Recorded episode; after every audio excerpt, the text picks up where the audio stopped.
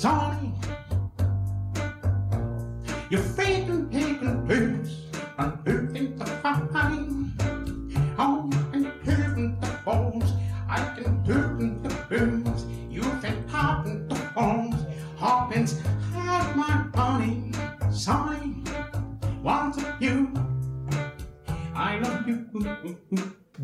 Toutes et bonjour à tous et bienvenue dans le 16e épisode de Super Cover Battle, le podcast qui classe les reprises musicales à la manière de Super Ciné Battle. Un 16e épisode en forme de quatrième dimension puisque lorsque vous écouterez cet épisode, eh bien vous serez au mois d'avril, mais vous écoutez pourtant bel et bien celui du mois de mars. C'est la date d'enregistrement qui compte, et comme on est encore en mars à l'heure où on enregistre, eh bien le contrat est rempli. Ça sent la truandage. Et puis la quatrième dimension, puisque d'ici là, vous nous aurez entendu ailleurs si tout va bien, avec l'ami de deuil de 4 garçons dans le podcast pour le crossover de la mort qui tue, Super Cover Beatles en live à Podren.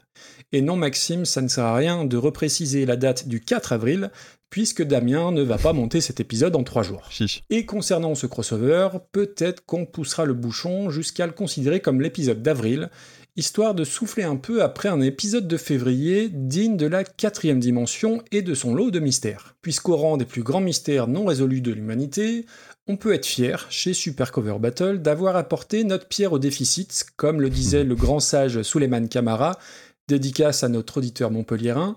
Et donc après Stonehenge, après les statues de l'île de Pâques, après la malédiction de Toutankhamon, après la nomination de Roselyne Bachelot au ministère de la Culture, nous voici avec un nouveau mystère à élucider. Ton long monologue, Damien, de la dernière Eh fois oui, sur ton amour inconsidéré de cette fameuse chanson, entre très très gros guillemets, donc je pleure tout le temps, par la dénommée Véronique Vincent. Et là, je dois bien le dire, on est très loin du match serré du 17-16 de la Team 36 contre la Team 82 qui était en fait un 17-17, puisque l'épisode remonte donc à un mois et que vous êtes deux à avoir apprécié cette chanson-là. Allez, je vais compter quatre en comptant Flavien Berger et Note dépressive de Namur.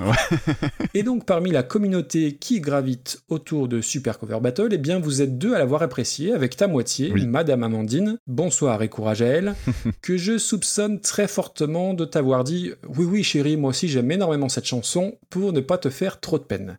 Et donc deux personnes qui auront aimé parmi toute la communauté, ce qui représente, mon cher Damien, un très beau score de 0,11% Ah. des écoutes de Super Cover Battle. Magnifique. Salut à toi donc le Jacques Cheminade de Super Cover Battle, le François Asselineau d'Écoute ça, le Gérard Chivardi du podcast musical. Salut à toi mon cher Damien, comment ça va? Salut Maxime et merci pour tous ces beaux compliments, tous ces jolis noms qui me, qui me vont à ravir. N'est-ce pas? Chivardi, ça te, va, ça te correspond complètement. Je, je connais le nom mais je sais plus trop qui c'est, c'est lié au foot, hein, c'est ça? Pas du... Ah non, Chivardi, c'était un vrai Ah candidat à la Merde. présidentielle, je crois que c'est 2002, Ah merde, j'ai- qui avait fait plus loupé, que lui. 0,11%. D'accord, d'accord, bon très bien. Il y avait Jacques, euh, c'est pas Poisson, c'était quoi son prénom, je sais plus. Ah bon, ça, ça remonte à... Ah oui, il y avait Oui, un oui. gars comme ça, je sais plus. Je Bon, en tout cas, plus. je- On s'égare. Je fais partie de la team des quoi, ça c'est une certitude. Tout- complètement. Ah bah avec Je pleure tout le temps, on ne peut que, que winner. Ouais bah écoute, euh, j'ai fait comme je pouvais, j'ai donné le meilleur de moi-même. Ah bah t'as été bon, hein, t'as été bon. Et pour de vrai, euh, Amandine, elle aime vraiment ou c'était pour te... Non, te- non, euh, vraiment, c'était l'incompréhension la plus totale quand on a vu ce déferlement de haine, parce que vous y êtes mis à plusieurs en plus, c'était d'un courage extraordinaire. Vous êtes fait l'un pour l'autre, hein, définitivement. Mm, mm. Non, mais euh, je, je- voilà, c'était pendant ce fameux bingo, c'était l'incompréhension, et moi ça me faisait marrer de voir, de voir à quel point c'était.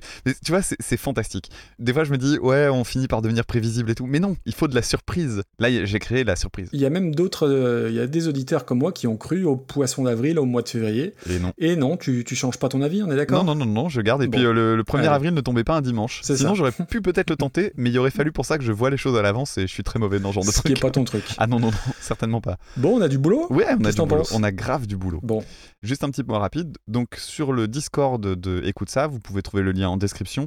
Il y a toute une tripotée d'auditeurs et d'auditrices qui ont organisé un bingo pendant le dernier épisode, donc. Et l'idée, bah, c'est d'avoir sa petite grille avec euh, nos petits tics verbaux, euh, nos, nos marottes. euh. nos marottes. Donc, du coup, il va forcément y avoir une case euh, dame et une chanson que tout le monde déteste. Je crois qu'il y en avait une d'ailleurs. C'est bien possible, c'est bien possible. Je crois, je crois que c'est ça. Ou, ou c'était l'inverse. Non, je crois que c'était la case, c'était euh, Dame déteste un truc que tout le monde apprécie. Donc maintenant, il va y avoir le, Ouais, ouais, ça il va y avoir l'inverse. Euh, voilà, donc si vous voulez, vous pouvez nous retrouver sur le Discord et choper une grille de bingo pour écouter l'épisode. C'est, ça a l'air d'être plutôt marrant à faire. Et nous, on était passé pendant le, le fameux bingo de la, de, le dernier épisode et c'était très marrant de suivre ça en direct. Je crois qu'il y a eu un gagnant d'ailleurs. Alors, je Ah crois ouais qu'il a rien gagné parce que c'était pour l'honneur.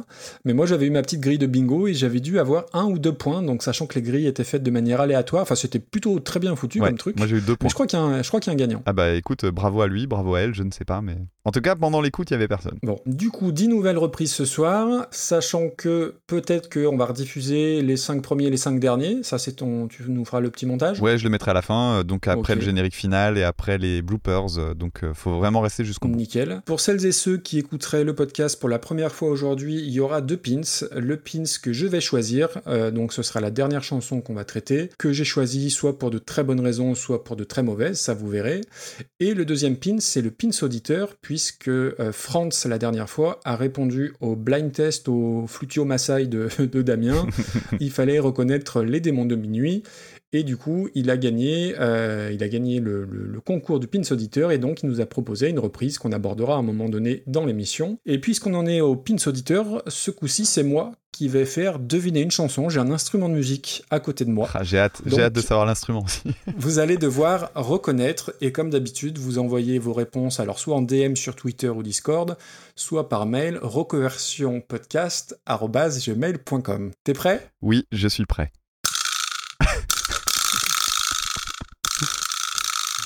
Tu nous rappelles le nom de cet instrument? Donc c'est un vibraslap qu'on m'a prêté pour l'occasion. Ah, c'est carrément. Voilà. Donc, je Ah, il y a de l'organisation, c'est euh, merveilleux. Je vous laisse chercher et vous m'envoyez tout ça donc euh, par mail, par euh, Twitter et, et par Discord. Voilà, voilà. Ah, et sinon, moi j'avais un, j'avais un instrument concurrent si tu veux. Je te fais écouter mon instrument concurrent Vas-y. Ah oui, Voilà, c'est le, le stylophone. le hein? fameux stylophone, Bon. ouais. Bon, T'as vu, façon, c'était du David Bowie. étant donné que euh, euh, tu as bien compris que je jouais n'importe quoi, donc euh, euh, c'est pour la blague et, et tu feras un- une vraie question auditeur plus tard. Si Ça, tu un plan B. si tu veux, si tu veux. C'était- pour la vanne. Et donc c'est mon beauf ouais, qui m'a prêté un, un petit bracelet puisqu'on en avait parlé, je crois, quand on a évoqué Dean Martin et Sway, je crois. Oui, c'est hein. ça. Et du coup, pour l'occasion, il en avait un. Il m'a dit bah, tiens, je te le prête et voilà. C'est très difficile à utiliser. C'est c'est pas, c'est pas évident. c'est pas évident. Mais mes gamins se sont régalés avec. D'ailleurs, je les ai peut-être réveillés. Merde. Du coup, voilà pour les pins auditeurs. Euh, On rappelle les règles générales? Allez, rappelle les règles générales. Vas-y. Donc on va classer 10 morceaux proposés par nos auditeurs et auditrices, enfin de 9 morceaux plus un qui a été gagné pendant le pins de la semaine dernière. Euh, pour classer ces reprises, on se pose juste la question de savoir si elles sont meilleures euh, les unes par rapport aux autres et pour ça on a plein de critères qui sont totalement subjectifs Oui. mais euh, qu'on essaie d'argumenter le plus possible. On essaie de voir notamment si les reprises s'éloignent fortement ou pas des originales, s'il y a des qualités au niveau de l'arrangement, si elles font dire autre chose que la chanson de départ, etc. Et puis, bon, bah voilà, après, avec nos histoires respectives, on, on trouve des qualités ou des défauts à droite et à gauche. Et donc, on fait un classement qui est le nôtre et qui est celui de la vérité, je pense. Ouais, oui, c'est gravé dans la lune. Gravé dans la lune, exactement.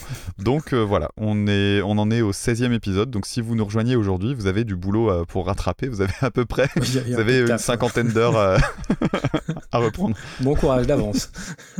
Euh, ah oui, on n'a pas décidé de, avec quelle, quelle chanson on Eh commence. bien, allons-y, cherchons tous les deux. Et on se retrouve tout de suite.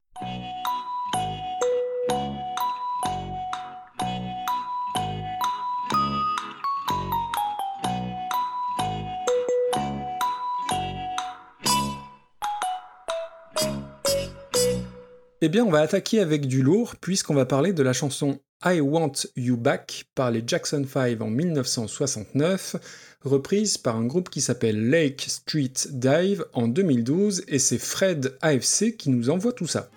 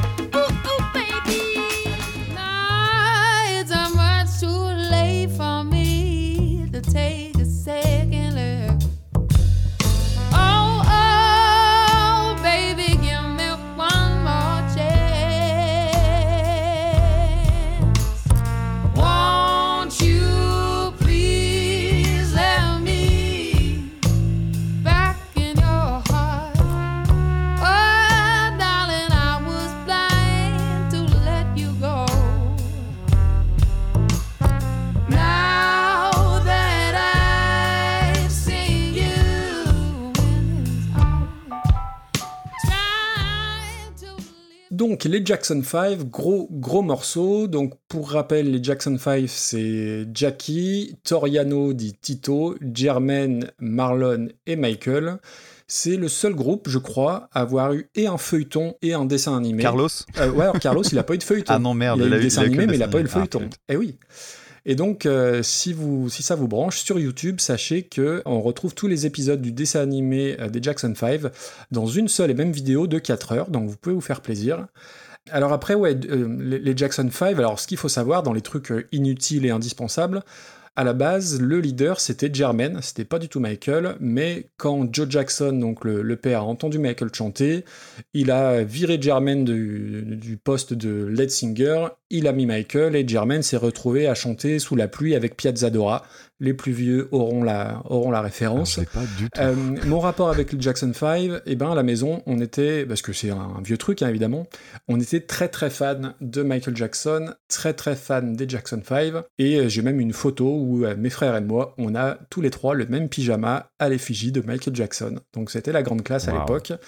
Et c'était à la maison, euh, Michael Jackson, le seul artiste qui faisait l'unanimité. Mes parents euh, aimaient beaucoup et nous, on aimait vraiment à fond. Et quand on écoutait Michael Jackson, c'est le syndrome Rocky. C'est-à-dire que quand on regardait des Rocky avec mes frères, bah après, euh, une fois que le film était terminé, on faisait de- du airboxing. Et bah quand on écoutait Michael Jackson, on faisait du air moonwalk, évidemment. Donc euh, Ah, c'est vraiment l'artiste de, de mon enfance qui faisait le, le lien entre mes parents et, et, et nous. Et quand tu t'intéressais à Michael Jackson, forcément, tu t'intéressais au Jackson 5. Et bah ouais, moi, c'est un truc que j'adore, le I Want You Back. Alors, même les trucs qu'ils ont fait un peu plus disco après, les Can You Feel It, tout ce genre de, de morceaux-là. Alors, je les réécoute pas aujourd'hui avec mes, mes oreilles d'adulte, Mm. mais c'est des trucs qui m'ont accompagné toute mon enfance et que j'aime foncièrement. Du coup, par rapport à la chanson, donc I Want You Back, euh, c'est une chanson qu'on doit à Berry Gordy, c'est le patron de la Motown, dont on a déjà parlé dans l'épisode 13, je crois, où il y avait la chanson euh, de Rockwell. Euh, J'ai oublié le nom de la chanson, mais bref, vous Somebody's Watching pour l'occasion. Voilà, Somebody's Watching Me. C'est une chanson qui devait être chantée à l'origine par Diana Ross, mais qui a été refilée au Jackson 5. Et ça faisait des années-lumière que je l'avais pas réécoutée. Et dès l'intro et la, la petite descente au clavier, là, bah, j'ai eu envie de, de, de- de me mettre sur mon canapé, de manger du pain avec du chocolat, de jeter mon cartable et de me mettre devant les dessins animés. Ça m'a ramené clairement à cette période-là. Je pense que ça doit faire 30 ans que, que je l'avais pas ré- réentendu. Et après, au-delà de l'aspect euh, nostalgique, bah, c'est une chanson qui est, qui est folle.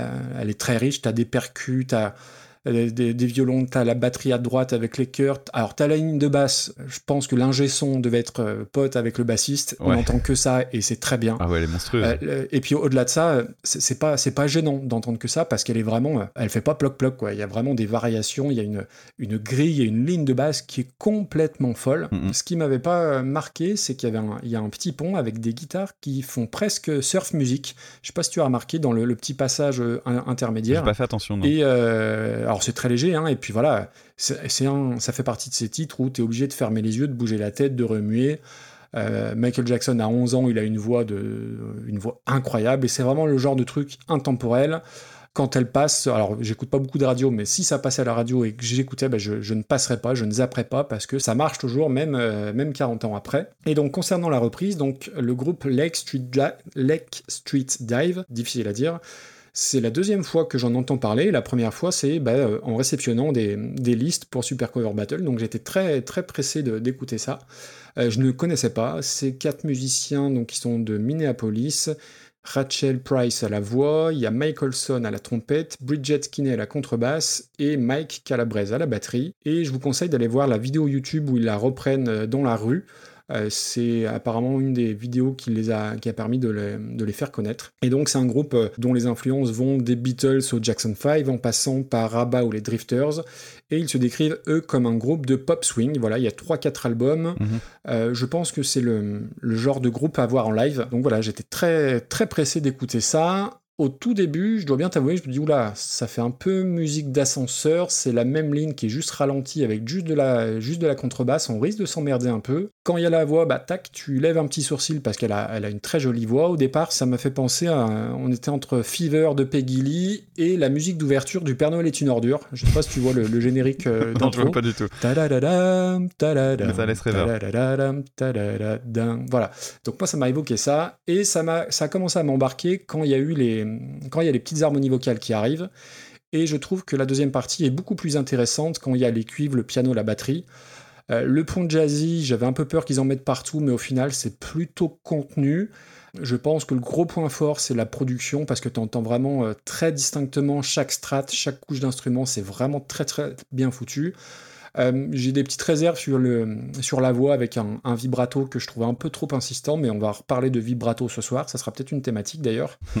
je trouve pas la, la reprise sensationnelle, mais j'ai envie d'aller gratter un peu le groupe. Alors c'est très très bizarre, mais j'ai trouvé ça bien sans m'en relever la nuit, parce que j'ai regardé la vidéo et il y a un truc qui se passe. Donc je pense que ça fait partie des groupes que, que je vais aller creuser, mais j'ai trouvé ça, voilà, j'ai trouvé ça sympa quoi. Ok, euh, bah écoute, euh, je suis content de voir que t'aimes bien la reprise, mais moi non. C'est vrai? Ah merde Ouais, je vais, je vais pas spoiler de trop, mais je vais, je vais y revenir. Alors, donc, euh, je reviens rapidement sur euh, I Want You Back. En fait, c'est les, pareil, c'est une des premières fois où je me dis, tiens, je vais l'écouter de façon un peu, euh, un peu sérieuse. Et j'ai repéré plein de trucs super intéressants. Bon, évidemment, la, la voix de Michael Jackson, c'est incroyable. hein. Ouais, quand, oui. tu re- quand tu remets en contexte et que tu dis, ce gamin-là, il a à peine 10-11 ans, c'est ouf. Euh, notamment, le passage le plus impressionnant, c'est vers le, on va dire, les deux tiers du morceau, au moment où il, fait saturer sa voix. Hmm. C'est euh, le All I Need et Ouais, le ouais, Baby à la fin. Waouh, waouh, waouh. À 11 Et le pire, Ouais, à 11 piges. Et le pire, c'est que les performances télé qui sont faites à l'époque, j'en ai trouvé deux sur le net très facilement. euh, deux performances télé, mais qui sont. euh, bah, t'as l'impression que c'est l'album. En fait, tu te rends compte ça. en comparant que, ben non, c'est pas l'album parce que les, les inflexions sont pas tout à fait les mêmes. Et ils se déchirent au moins autant que ce que t'entends sur la version studio. C'est impressionnant. Ensuite, euh, moi, ce que j'aime beaucoup dans le morceau, c'est que t'as une guitare. La guitare qui est dans l'oreille droite. Donc, elle est en boucle, en fait, sur un accord de La bémol. Euh, pas, un accord, sur la note de la bémol, elle joue une octave en fait, et euh, c'est pendant tout le morceau, mais tout le morceau. C'est-à-dire que t'as la guitare qui fait juste. Et c'est comme ça tout le, tout, tout, tout le truc. J'ai écouté vraiment en me disant est-ce qu'à un moment donné il change quelque chose? Non. Eh ben non. Alors, c'est très pratique parce que du coup, tu peux trouver très facilement la tonalité du morceau. C'est un morceau en La bémol majeur. voilà, vous êtes content d'apprendre. Ouais, Merci la guitare hein. à droite. C'est important. Tu parlais de la ligne de basse, en fait, il y a un truc que j'aime beaucoup dedans, c'est que effectivement, elle est très très bien faite, elle est très bien composée, la ligne de basse elle tue. Mais ce que je trouve intéressant dans l'exercice, c'est qu'il y a une inversion du rôle euh, de la guitare Mm. habituellement et de celui de la basse. C'est-à-dire que la basse vrai. habituellement fait le soutien rythmique et la guitare va avoir tout l'aspect euh, mélodique, euh, enrichir les accords, etc. Et là, c'est le contraire. Tu as la, la basse qui va prendre tout le poids et la guitare est juste là pour faire de la rythmique. Et, et ça, je trouve que c'est assez, assez intéressant et c'est pas quelque chose qu'on trouve très souvent en fait. Et c'est vraiment bien. Alors, il y a le côté funk, hein, mais euh, ça va encore un peu plus loin. Les paroles, t'en as pas parlé, mais c'est une chanson d'amour euh, sur euh, oh là là, je, je faisais pas assez attention à toi, puis tu t'es barré, et du coup j'ai envie que tu reviennes. Et en fait, ce qui est marrant, c'est que c'était pas écrit pour un enfant, Eh ben non. mais la chanson elle prend une autre couleur parce que justement, tu vois li- l'idée d'un petit gamin en cours de récré, quoi, qui dit oh là là, j'ai pas fait attention et du coup je veux te récupérer. Et du coup, c'est assez mignon. Et, et voilà, donc dans la carrière de Michael Jackson, bah, il y a plein de chansons qui sont vraiment très très bonnes. Et bah, celle-là, faut Bah, quand même dire que oui. pour commencer un, pour un début de carrière, c'est c'est- balèze. Ça, ça relève quasiment de, de l'indépassable. Et le mec, il a quand même réussi à faire des trucs euh, extraordinaires après. euh, C'est pff, c'est impressionnant. Donc la reprise, euh, je le disais, j'ai Mhm. pas été fan du tout. hein. Ah ouais. Euh, au départ, je m'étais dit ah cool du jazz, ça va être sympa. Et j'ai pas accroché. J'ai pas accroché parce que et j'ai trouvé pourquoi. Et ça c'est important. j'ai très peur. Alors Oui, parce qu'à Euh, la 13e minute, euh, ouais, il y a alors- un accord de trompette euh, qui va en ré dièse alors Bah, heureusement qu'elle dure en- pas en 13 mi minutes. déjà, déjà, heureusement qu'elle dure pas 13 minutes parce que euh, là, elle dure déjà beaucoup trop de temps à mon goût. Le vrai problème, c'est la variation de tempo. Le tempo, il est à 90 chez les Jackson 5. Là, il descend à 51. En gros, il est quasiment divisé par deux. Donc, je me suis dit, est-ce que c'est vraiment ça le problème? Alors, tu imagines bien ce que j'ai pu faire quand j'ai un morceau qui me plaît pas complètement. Psychopathe. Donc je me suis amusé à l'accélérer et j'ai essayé de voir un petit peu à quel tempo c'était le plus c'était le plus idéal. Alors quand tu le repasses à 90, c'est là que tu vois que la ligne de basse, la ligne de contrebasse est super bien reprise parce que quand tu la passes à 90, tu pourrais limite la calquer sur le morceau des, D'accord. Ja- des- des Jackson 5, ça passe nickel. Ce qui est d'ailleurs un exercice vachement balèze parce que c'est beaucoup plus difficile de ralentir une piste en gardant un groove que de l'accélérer. Oui. Le, tout guitariste, bassiste le sait, c'est beaucoup plus compliqué de ralentir et de garder cette intention-là. Donc, bravo, jolie performance, mais c'est chiant. Alors, j'ai essayé de changer la vitesse et je vous conseille de le passer. Alors, faut passer dans un logiciel qui permet de d'accélérer, mais sans changer le pitch. Ah oui, sinon, ça perd en intérêt. équipés, il est gentil lui, mais À 75, c'est excellent. D'accord. C'est le compromis idéal entre les notes qui traînent dans, de- du côté jazz, etc. Et en même temps, tu gardes le groove qui fait bouger la tête. Bon, le seul euh, problème, c'est que tu as déjà le vibrato qui était fort présent. Et là, tu Ah te bah là, retrouves avec un truc oui. de chèvre. Ça fait. Véronique Sanson. du coup, c'est très moche. Donc voilà. Donc moi, je me suis un peu ennuyé. Et euh, je trouvais en fait, en fait, je trouvais que le côté lounge, il tombait à plat à cause de Et, finalement, il y a un deuxième truc aussi qui pose problème, c'est que tu parlais de, de la suite des instruments avec la batterie et la trompette. Et en fait, je trouve que les, les interventions de ces deux instruments-là sont extrêmement pauvres. Ah bon? Et euh, bah, du coup, euh, j'ai pas trouvé ça si charmant que ça. Bah non, ouais, j'ai trouvé que c'était pas du tout euh, original. le, le problème, Damien, c'est qu'à partir du moment où, où tu as encensé Je pleure tout le temps, qui est le crédit accordé à tout ce que tu me dis? J'ai perdu toute crédibilité. Mais oui, c'est tout. Bon, Oui, mais tu remarqueras que j'ai fait la même chose que pour Je pleure tout le temps. J'ai dit, hé, la chanson, elle serait mieux si on faisait un autre truc ça. dessus. Euh, ouais, donc, euh, ouais, t'as pas été emballé. Euh, où est-ce qu'on va mettre ça? Non, pas emballé, mais c'est pas une catastrophe. Ouais. Pour moi, c'est du, c'est du milieu mou, quoi. Donc milieu mou, sachant qu'on a 160 morceaux, ok, donc milieu mou, on va regarder à place 80-81.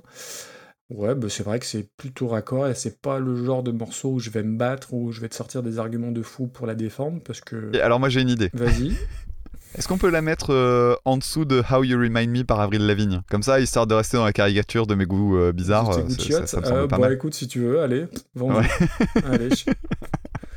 Donc ça nous fait une 92e Oh là, t'as pas envie de te battre, toi, ce soir. Euh, pas sur celle-là. Alors après, il faut, il faut dire les choses. Je sais, enfin, t'es peut-être pas du, du même avis que moi, mais on a une playlist ce soir qui est très homogène. On va pas trop spoiler, Oui. mais euh, à une exception près, c'est quand même très très homogène avec du lourd, du, du très connu. Et ouais, c'est, euh, moi je suis content. Je suis content. Alors, on passe à la suivante. Le tirage au sort est fait. C'est la quatrième qui est sortie, à savoir Landslide de Fleetwood Mac en 1975, reprise par les Smashing Pumpkins en 1994.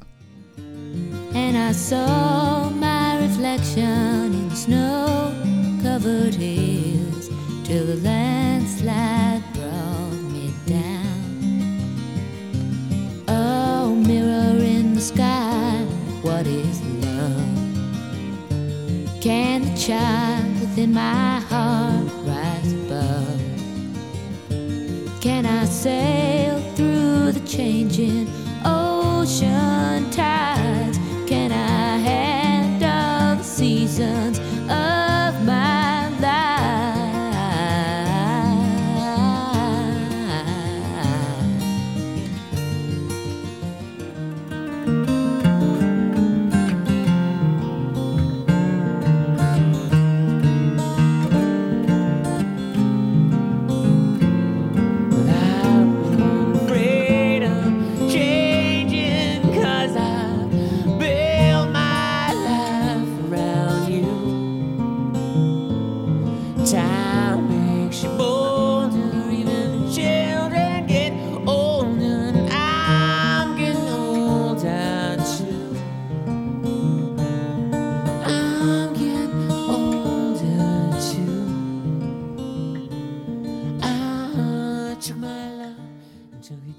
Donc Landslide, bah écoute euh, Maxime déjà je vais te laisser parler de Fleetwood Mac parce que c'est pas un groupe euh, dont, que je, dont je connais très bien le travail. Donc je vais juste parler de la chanson en elle-même. C'est une chanson qui est absolument parfaite pour comprendre le principe du finger picking parce que là on a vraiment le, le- le côté basse alternée façon Marcel Daddy euh, tung tung tung tung tung tung. Alors ça devient assez obsédant quand euh, on a ce regard là d'ailleurs parce qu'on finit par n'entendre que ça. J'attendais pas la ref à Marcel Daddy en parlant de Fleetwood Mac, mais c'est très bien. Ah bah c'est le côté c'est le côté c'est le côté finger picking quoi. Euh, donc très très belle voix de Stevie Nicks, euh, mais personnellement c'est pas une chanson qui me parle plus que ça. En fait c'est joli, mais ça me touche pas du tout. C'est-à-dire que c'est une balade folk, c'est bien joué, mais j'ai l'impression que je pourrais retrouver des dizaines sans aucun problème. Et du coup, c'est sans doute un titre qui a marqué plein de monde à l'époque, etc. Alors je pense notamment que ça a beaucoup marqué la scène country, parce que euh, j'ai l'impression d'entendre euh, aujourd'hui, quand t'entends de la, de la country euh, télé, télévisuelle, on va dire, c'est j'ai l'impression de entendre un peu cette énergie-là. Moi, j'accroche pas vraiment. Il y a juste un, un petit bonus quand même pour la chanson. Il y a quelque chose que je trouve vraiment bien dedans, c'est le solo de guitare, Ah, qui oui. est tout en douceur avec des très très jolies bends. Alors du coup, on en arrive, euh, je vais pas passer beaucoup plus de temps là-dessus, on en arrive à la reprise euh, par, euh, par les Smashing Pumpkins, groupe avec lequel je n'ai strictement aucune affinité, puisque euh, quand il était au sommet de sa carrière, c'était un groupe dont je m'étais, auquel je m'étais pas vraiment intéressé. L'album Melancholy, je, j'étais, alors je sais pas si d'ailleurs c'est sur cet album-là ou pas, je crois pas. Non. Mais on va dire le gros monument c'est Melancholy et je l'avais pas écouté à l'époque. Je l'ai découvert bien plus tard, euh, vers 2010, je dirais, quand j'ai dû apprendre un des morceaux. C'était euh, Bullets euh, Butterfly Wings, je sais plus le titre exact. Bullet mais with le- Butterfly Wings, ouais. Ouais, c'est ça. Donc j'avais dû l'apprendre à la guitare, du coup j'avais dû bosser euh, tout ça, et j'avais écouté l'album par la même occasion. Je, reconnais que c'est un très bon album et que du coup je vois que le groupe a quelque chose d'intéressant, mais ça m'a jamais parlé. Et puis il y a la question de Billy Corgan. Donc Billy Corgan, euh, c'est la question de la voix. Et la voix, j'ai l'impression que c'est on aime ou on déteste. C'est un peu ça est dans le rock. Oh non. Et euh, moi j'aime pas. Alors j'aime pas sa, j'aime pas sa voix, euh, j'aime pas sa voix nasillarde. Pourtant il y en a plein d'autres que j'aime bien. Mais surtout j'aime pas ça. Il a, un, il a un truc que j'aime pas du tout et qu'il fait beaucoup dans cette reprise là. Il a tendance à la casser en fait. Tu sais, à, à partir en, à pas la contrôler complètement quand il part en voix de tête ou faire exprès de, le- de Mhm. justement de la casser un peu. Et je trouve que c'est très très très agaçant. Oui, c'est pas un très bon chanteur. Et puis en plus, dans cette version-là, vraiment, j'ai l'impression qu'il surjoue les nuances, mais à mort. Vraiment, genre, ah, je vais chanter tout bas. Puis maintenant, je vais chanter beaucoup plus fort. Et, tu- et- et ça Hmm. m'énerve parce que je trouve ça super surjoué. Ouais, je comprends. Et en plus de ça, quand ça arrive, parce qu'il faut qu'il y ait la- le, le petit, le petit truc en plus, euh, le- la petite Billy Corgan touch, bah quand il fait ça, il y a des faussetés. Et du coup, c'est moche. Bref, euh, moi, j'aime pas. Ok. Et puis euh, surtout, euh, je, je trouvais, j'étais déjà pas très attiré par la chanson. J'aime pas la voix de Billy Corgan, donc c'était pas pénible non plus. Hein, c'est pas un truc épouvantable à écouter. Ouais, tout faux, quoi. Bah, c'est surtout qu'après arrive un solo de guitare et que le solo de guitare, il, il- il est, il- enfin, il est nul. Il est nul à chier. Oh. Il y a mélodiquement, c'est méga basique. Il y a une montée à la fin.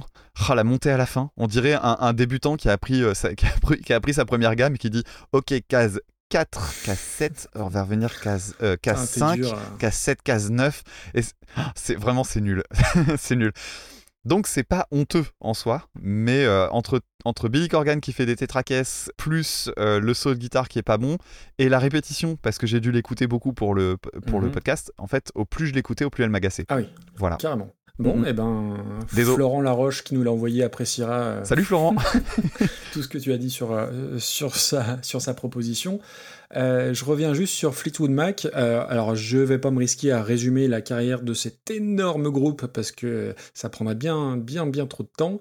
Euh, donc, groupe anglo-américain, une vingtaine d'albums, des millions de disques vendus, notamment le fameux album Rumors, donc, euh, qui date de 77, qui est encore dans le top 10 des disques les plus vendus. Je crois que c'est 40 millions d'exemplaires à lui seul. Je vous invite à écouter mon épisode sur Dreams de Fleetwood Mac où j'en parle un peu plus longuement. Et voilà, c'est un groupe euh, très très important, grosse carrière, à la base groupe de blues rock qui a pas mal évolué au fil du temps et au fil des changements de line-up.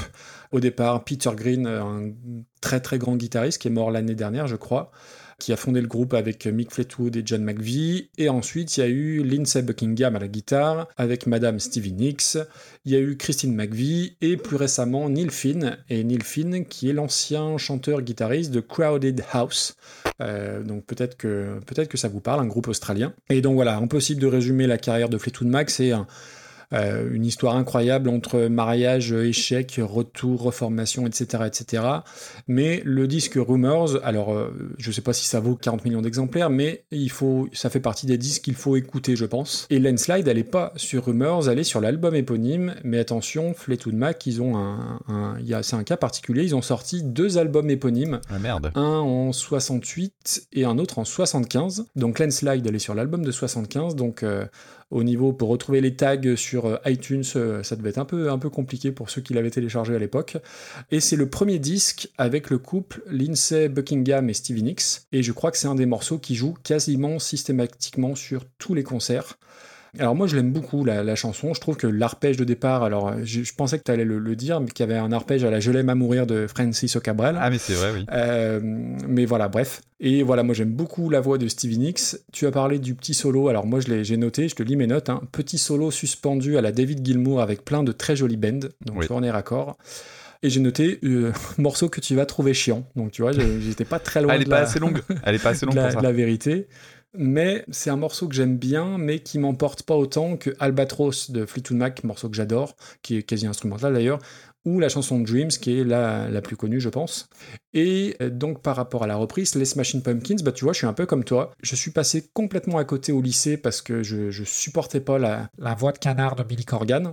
Mais euh, donc tout le monde euh, se paluchait sur Melancholy et pff, moi c'est je l'avais pas écouté parce que j'étais vraiment réfractaire à cette voix-là et c'est drôle parce que je l'ai redécouvert et- ou même découvert écouté pour la allez, on va dire la première fois il y a peut-être effectivement 10-15 ans comme toi et j'ai adoré je trouve que c'est c'est pour moi c'est voilà c'est le groupe d'un seul album parce que les autres je trouve que ça tient quand même moins la distance il y a l'album Adore qui est pas trop mal parce qu'il y a deux chansons. Il y a Ava Adore que j'aime Mhm. beaucoup et il y a la chanson Seventeen en hommage à The Cure. Après, en plus, oui, Billy Corgan, c'est un, un gars qui est très très particulier, qui était un peu euh, despote, un peu Oui, tyrannique avec tous les membres du groupe qui sont reformés, mais pas avec euh, Darcy. Enfin, ça a été, c'est une histoire tout très rock'n'roll, très rocambolesque. Avec le groupe Swan, c'est ça? Leur reprise de Fleetwood Mac, je la connaissais pas. Pardon? Avec le groupe Swan, je crois que c'était euh, au moment où il y avait des séparations, etc. Oui, tout à fait. Et leur reprise, bah, je la connaissais pas. Elle est sur un, un disque qui s'appelle Pieces Iscariot. C'est une compile d'inédits et de phase B. Et alors, elle est très fidèle à l'original. Et le problème de la chanson, tu en as parlé, c'est de d'essayer de ne pas se focaliser sur sa voix. Et c'est compliqué.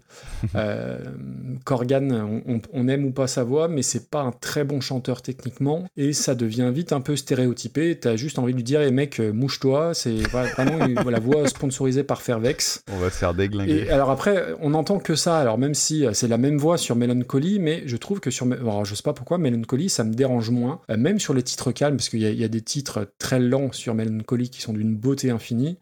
Mais là, je sais pas, euh, j'ai, j'ai- vraiment, j'ai pas accroché. Tu sens la- l'avantage, tu sens que dans la prod, c'est plutôt spontané, que c'est pas trop retravaillé. Alors tu vas me dire que peut-être ils auraient dû. Oui. Moi, j'ai trouvé très jolie la, la deuxième guitare acoustique, le petit solo. J'ai, bah voilà, après, je suis pas musicien, donc euh, je suis peut-être plus naïf et plus facile à pas impressionner, mais voilà, je suis peut-être meilleur public que C'est toi. peut-être toi qui l'as enregistré? Ah bah, j'aimerais bien avoir pu en- avoir enregistré ce genre de truc-là, parce que j'en suis pas capable.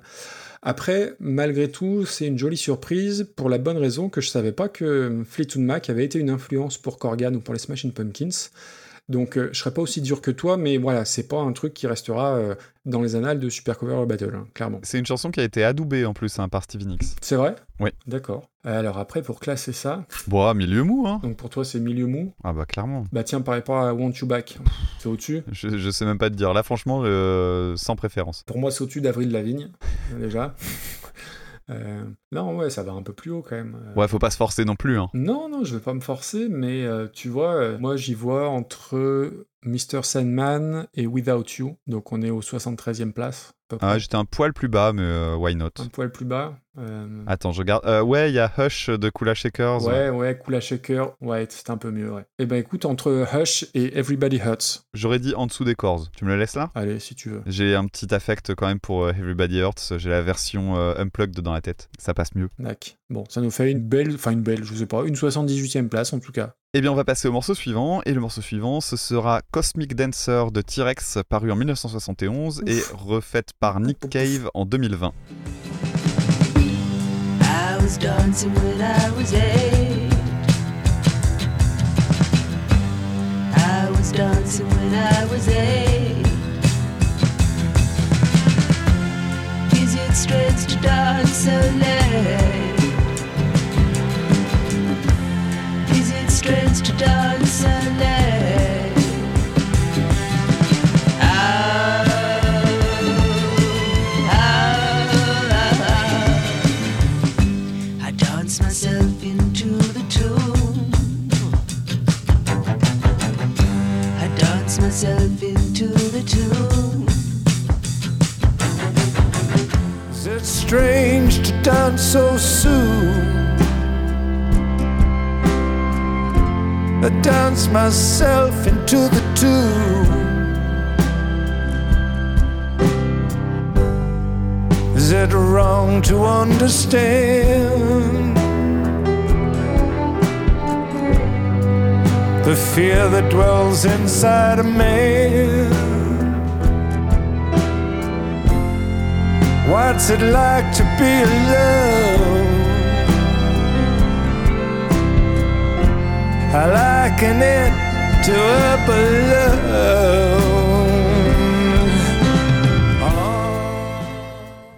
Gros, gros, gros, gros morceau avec le Cosmic Dancer de T-Rex en 1971, repris donc par Nick Cave en 2020, et c'est deux brofis qui nous envoient ça. Donc T-Rex, euh, anciennement Tyrannosaurus Rex, groupe de rock anglais des années 70, emmené par le génial Mark Bolan. Alors deuxième info inutile et indispensable de la soirée, le vrai nom de Mark Bolan, c'est Mark Feld. Est-ce que tu sais pourquoi il s'appelle Mark Bolan?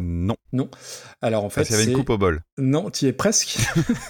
Euh, non, en fait, il a fait un mix de, du prénom et du nom de- d'un de ses- d'une de, ses idoles, Bo pour Bob Ah. et Lan pour Dylan, donc Mark Bolan, tout simplement. Donc au départ, je le disais, c'est Tyrannosaurus Rex, qui, qui était un groupe, on va dire, plus folk, qui est devenu T-Rex et qui va poser les bases du glam, clairement. Euh, c'est une dizaine d'albums studio, euh, si on compte les deux groupes, euh, dont certains produits par Tony Visconti, euh, producteur historique de Bowie, entre autres. Et Visconti était aussi un proche de Mark Bolan, tout comme David Bowie, et qui est mort bien trop tôt, hein, Mark Bolan, à 30 ans, dans un accident de voiture avec Gloria Jones. Et Gloria Jones, on en a déjà parlé, c'est l'interprète originale de Tainted Love de Soft Cell. Et ben la version originale, c'est Gloria Jones. C'est elle qui conduisait quand ils ont eu l'accident de voiture et Mark Bolan est mort. Moi, c'est un groupe que j'ai connu sur le tard, et c'est typiquement le genre de groupe où on se dit ouais, T-Rex, non, je connais pas de morceau d'eux. Tu mets une playlist et en fait, ah bah si, celle-ci je la connais, celle-ci je la connais et celle-là aussi. Donc il y a beaucoup de gros standards, dont Cosmic Dancer. Oui. Et Cosmic Dancer, c'est pas loin d'être mon dancer préféré, pas loin devant la chanson Tiny Dancer d'Elton John, mais par la version John Frusciante. Comme ça, j'aurais fait mon petit point John Frusciante de la soirée. Euh, en plus, c'est une chanson dont on a reparlé il n'y a pas très longtemps, puisqu'il est ressorti euh, des nimbes d'Internet un duo inédit entre David Bowie et Morrissey sur cette chanson. Un, duo qui datait de 91, que vous pouvez trouver partout sur Internet, qui n'était pas toujours super juste d'ailleurs au niveau des voix, mais vous, vous vous ferez votre idée. Cosmic Dancer, donc sur Electric Warrior, qui est l'album, je pense, de T-Rex à écouter. Et je l'ai dit tout à l'heure, c'est, je pense, un des albums fondateurs du glam rock. C'est pas forcément la, la chanson la plus représentative, mais euh, moi je trouve que c'est un, un bijou. À noter que sur le disque, on retrouve euh, Ian McDonald de King Crimson, qui joue du saxo, et Rick Wakeman, donc le claviériste de, de Yes, si je dis pas de bêtises, qui joue aussi du clavier. Et pour finir, pour euh, name dropper euh, des gens, l'ingénieur du son de cet album n'est autre que Roy Thomas Baker, producteur de 5 albums de Queen, dont A Night at the Opera. Voilà, j'ai fait le point John Frusciante et le, le point point Queen Queen, en plus on est bon. Bravo. Euh, c'est voilà, je l'ai dit, c'est un chef-d'œuvre euh, Cosmic Dancer. J'adore le petit effet filtré qu'il y a sur la voix. J'adore la progression. C'est d'abord très folk, après t'as la batterie, les violons qui viennent. Je trouve qu'en termes de production, je trouve que c'est absolument magistral. Mhm. Faut bien se dire qu'on est en 1971, donc je pense qu'on peut remercier Tony Visconti. Euh, Il y a tout qui est bien. Il y a un côté très aérien. Alors en plus, c'est un, un morceau qui va te parler, mais je trouve qu'il y a un côté Space Oddity Ah bah bien sûr. dans, dans l'ambiance, dans la progression Bien de la chanson. Euh, Space Oddity, dont tu as très très bien parlé dans le Zig de Pod, euh, petite parenthèse. Merci. Vraiment, voilà, c'est un petit bijou. Et ce que j'aime énormément aussi, c'est le petit solo de gratte bidouillé à la Beatles, qui est, je, je pense, qui est enregistré à l'envers. Tu, tu me contrediras ou pas. Oui, c'est ça. ouais. Euh, comme sur I'm Only Sleeping des Beatles ou comme sur Time Tonight de John Frusciante. Comme ça, j'ai fait deux points John Frusciante. Et euh, reprise par Nick Cave. Alors Nick Cave, gros morceau là aussi. On fait un coucou à Thomas Crayon, je crois, qui est gros gros client de Nick Cave. Truc qui coche toutes les cases pour que j'aime et j'aime pas. En fait, euh, j'ai Merde. déjà essayé. J'ai essayé Nick Cave et les Bad Seeds. J'ai essayé un album avec Warren Ellis. J'ai pas accroché. Alors peut-être que j'ai pas attaqué par les bons albums et dites-moi par quel album il faut commencer. Et j'ai la sensation que tout le monde aime Nick Cave Oui, oui, oui. euh, qui fait l'unanimité partout où il passe et, il a l'air très très bien. hein. Et en plus, oui, la dernière fois, c'est bah, Thomas Crayon qui nous a remarqué que dans l'épisode précédent, on avait raté la ref à Nick Cave puisqu'on avait parlé et de PJ Harvey et de Kylie Minogue, qui sont deux chanteuses avec qui il a chanté et avec qui il a eu des histoires d'amour. Bref, parenthèse refermée. Euh, seule chanson que j'aime bien de Nick Cave, c'est la BO de Peaky Blinders, parce que j'aime beaucoup la série et je trouve que la- le générique il est top. Et donc pour sa reprise, je fondais malgré tout beaucoup d'espoir. Je me suis dit peut-être que ça va être la porte d'entrée qui va me faire aimer Nick Cave, et je suis très embêté. Vraiment. Euh, alors déjà, pour resituer euh, et pour remettre dans le contexte, c'est sorti euh, 2020, je crois, l'année dernière, sur un album hommage à, T-Rex avec des reprises de Joan Jett, de Perry Farrell, U2, etc. Ça fait pas mal de bruit à sa sortie, enfin en tout cas la version de, de Nick Cave, parce que bah, dès que Nick Cave sort un album, tout le monde crie au génie et certainement à juste titre, c'est juste que moi je, je passe à côté. Et ben moi c'est un peu mon, mon Smells Like Teen Spirit par Chaka Punk, tout le monde avait adoré, et ben moi pas moi. Mais je suis très très embêté parce que d'un côté je trouve que l'instrumentation, et tu vas en parler mieux que moi, elle est belle à pleurer, mais c'est...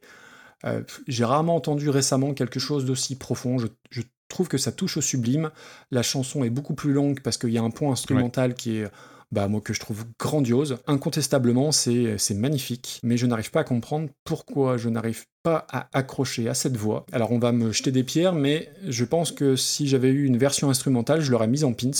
Mhm. Parce que parce que c'est- très très beau, il n'y a, pas d'autre terme. Et là où je suis doublement embêté, c'est que malgré tout, bah, je l'ai eu en tête tout l'après-midi. et j'ai pas eu en tête euh, la version de T-Rex, hein, j'ai eu en tête la version de Nick Cave.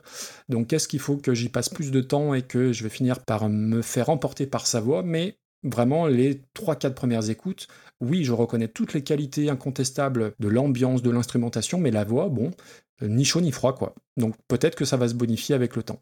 Mais voilà, c'est très beau d'un point de vue instrumental. La voix me laisse un peu, euh, me laisse un peu de côté. D'accord. Tu parlais de, de T-Rex comme étant un groupe avec lequel tu n'avais pas d'acquaintance particulière.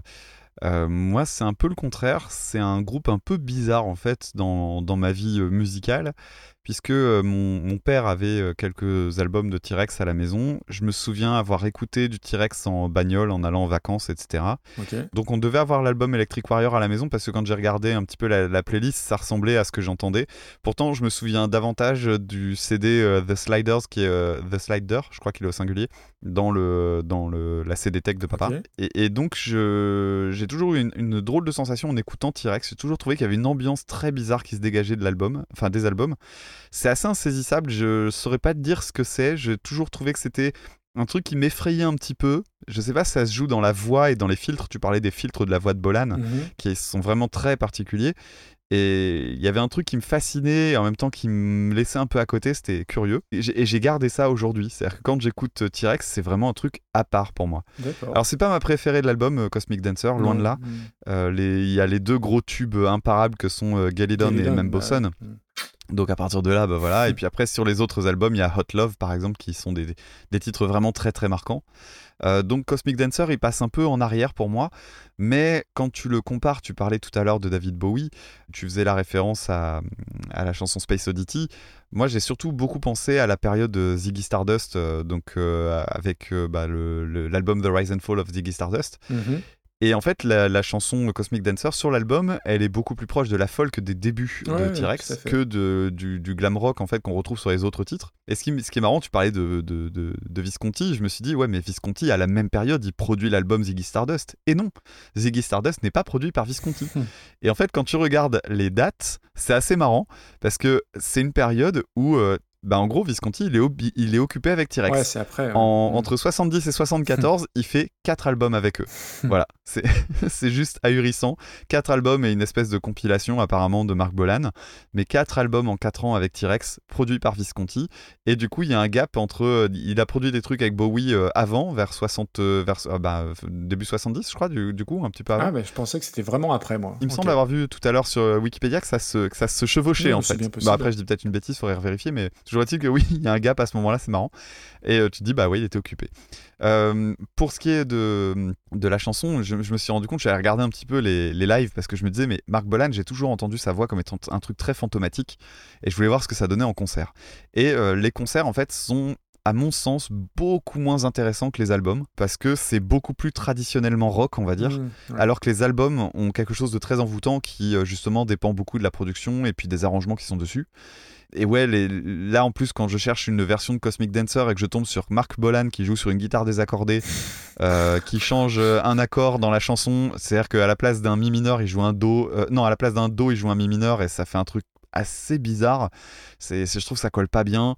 Euh, voilà, en plus il n'y a pas les cordes. Bon, ah, j'étais un, un peu tiède quoi, donc je préfère garder ma petite version CD. Oui. Ah oui, et puis il y a une dernière chose quand même sur cette chanson quand même. On avait parlé la dernière fois de Billy Elliot, je sais pas si t'as fait tes devoirs en rattrapant Billy Elliot, mais euh, c'est une des premières scènes de Billy Euh, Elliot. non, j'ai pas eu le temps. Ouais. Non. Première scène de Billy Elliot, c'est un, diamant Merde. posé sur un vinyle, donc tu vois la, la main du gamin en train de mettre un vinyle en route, et il met le début d'un- de l'album, je crois, et il zappe sur Cosmic Dancer. Et euh, c'est une chanson qui, bah, qui suit le film en fait, et qui marche super bien dans le film évidemment. Parce que les paroles, bah, ça colle à fond. Faudrait que je le regarde quand même. Et sinon, dans le genre euh, truc bien polluant comme il faut, euh, bah, c'est aussi une chanson qui est connue parce qu'elle est utilisée dans des pubs, notamment SFR et Zalando. Ah bon? Et ouais, Je regarde Ouais. pas assez la télé. ouais. Bah pff, oui, bah, moi je suis déjà tombé dessus, du coup je me suis dit tiens je vais aller vérifier. Pour ce qui est de Nick Cave, bah je connaissais que de nom en fait, je m'étais jamais penché euh, sur sa musique. Tout ce que je sais c'est que quand je quand j'avais posé la question il y a pas longtemps sur Twitter de euh, donnez-moi des artistes qui ont des, des- des carrières sans faute, euh, il y avait deux noms qui se ressemblaient un petit peu et ça m'avait marqué, c'était Nick Drake et Nick Cave et du coup je disais merde c'est lequel de lesquels? Parce qu'en fait je connaissais Ouais, ni, bah, ni vraiment l'un ni vraiment Nick l'autre. Drake, il a sorti trois albums, donc c'est plus simple d'avoir. C'est plus simple. ouais. Et du coup, euh, bah oui, Nick Cave apparemment est beaucoup apprécié. Moi, j'étais toujours passé à côté. Alors, je sais pas si c'est le morceau qui va me donner envie de tout découvrir, parce que j'ai trouvé l'instrumentation très très belle, franchement très très belle. Ah oui, tout oui, comme oui. toi, c'est c'est vraiment très très beau effectivement. La voix, moi, je l'ai trouvée jolie, mais ça m'a pas touché plus que ça.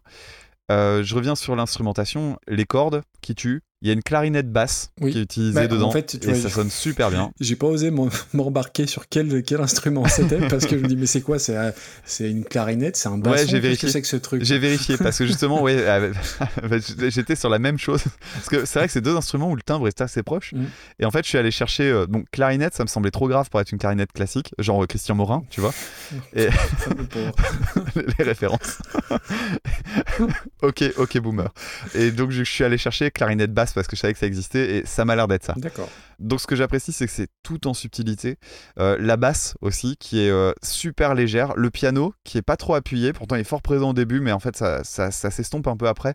Tout se marie merveilleusement bien. Oui. Le break instrumental, tu l'as dit, fou. vraiment vraiment top. Donc meilleur passage du titre. Alors la clarinette qui est en avant à ce moment-là, t'as les violons qui lui répondent. Il y a une, mél- il y a une ligne mélodique que j'ai euh, mise entre guillemets euh, solo, qui est vraiment super apaisante. Il y a vraiment une toute petite ligne à un moment donné, là rien qu'à en parler, je l'ai dans la tête. Ouais, c'est super beau. et puis, euh, tu dis, bon, bah d'accord, vous avez fait le break instrumental, c'est super beau et tout ça, on reprend le chant. Et à la fin, on remet un autre truc bien. Il finit avec euh, les violons en trémolo et, et ils se croisent et ça revient, il- ça fait des petites dissonances parce que c'est. Tu vois, ils jouent les mêmes notes, mais sur le violon, c'est pas frété. Donc, du coup, t'as toujours des toutes petites imperfections et ça, ça fait des petits trucs qui frisent un peu. Et c'est super joli. Complètement. Ah oui, c'est super joli. Donc euh, ouais, c'est une reprise que j'ai bien aimée quand même. Et euh, tu disais, elle va, elle va, euh, elle va s'améliorer avec le temps. Je pense oui qu'elle fait partie de, ce- de cette catégorie-là. Oui, et puis après, alors, la- pour la voix de Nick Cave, c'est- moi je la trouve très jolie, c'est juste qu'elle me, elle me touche pas plus que ça. Donc euh, il chante très bien, hein, donc, euh, mais j'attends le moment où peut-être que ça fait partie des artistes où il faut prendre un peu le temps et il y a un moment donné je vais être embarqué. De Brophy, si tu nous écoutes, euh, bah, dis-nous par quel bout attaquer la, la très grosse carrière de Nick Cave, parce que c'est quand même euh, un gars euh, qui a sorti, je pense, une vingtaine d'albums faciles avec des projets de partout, donc c'est pas forcément évident de, de s'y retrouver. Et pour autant, j'ai envie de bien la classer parce que Oui. je trouve que la- le pont instrumental, la clarinette basse, je trouve, rehausse le, le- le morceau de, de façon euh, très sûre. Du coup, je pense qu'on peut, on peut regarder déjà un petit peu plus haut. Quoi. Bah tu vois, là je suis en train de regarder sans aller trop trop haut. Je vois Sexy Sadie des Beatles qui est 45e. Ouais, ouais, c'est pas déconnant de je regarder. sais par pas, je le vois pas en dessous Euh, en fait. C'est au-dessus de Born to Be Alive pour Euh, moi, oui. de Julie Depardieu. Dont on nous reparle de temps en temps sur euh, Discord. hein. Je Ouais, vois que c'est qui crée. Euh, écoute, euh, moi je vois bien euh, au-dessus, entre euh, Desperate Kingdom of Love et Born to Be Alive. Je trouve que c'est pas mal. Bref. Ou juste au-dessus? Ouais, non, je regardais plus haut, moi. Bon, Il y a Euh, je Dave hein, quand même. hein. en dessous de Isaac Delusion. ben voilà. Ah, oui, ah, Euh, tu, tu fais comme euh, Voldemort quoi. C'est celui dont on ne parle pas. C'est ça. Je refuse de citer ce nom. Euh, non, mais là, oui, entre José González et Giant Sand, allez, c'est pas mal. Ça fait 42e place. Ok. Et merci de Brophy. Ce qui est marrant, c'est que euh, techniquement, tu vois, Dave, euh, et, et comparé avec celle-là, c'est pas déconnant, parce que Dave, tu vois, la grande qualité de la reprise de Dave, c'est de faire, Bah, bien sûr, c'est de, de tirer le meilleur du. Et d'ailleurs, très joli même que tu nous as fait. euh, Ouais, j'en étais assez fier. Ouais. J'avoue. Je maîtriserai Je- les outils et je pense que j'aurais été capable de faire ce genre de truc. Bon, je, je c'est pas le cas, mais bravo. Je t'expliquerai tout ça en off, tu vas t'amuser comme un petit fou après. Allez, on enchaîne. Eh bien, on va continuer avec la première chanson de notre liste, à savoir La tendresse de Bourville en 1963, reprise par Marie Laforêt en 1964. Vraiment, le travail est nécessaire, mais s'il faut rester des semaines sans rien faire, eh bien, on s'y fait. Mais vivre sans tendresse, le temps vous paraît long, Non, non, non, non, le temps vous paraît long. Dans le feu de la jeunesse naissent les plaisirs et l'amour fait des prouesses pour nous éblouir. Oui, mais sans la tendresse, l'amour ne serait rien. Non, non, non, non, l'amour ne serait rien.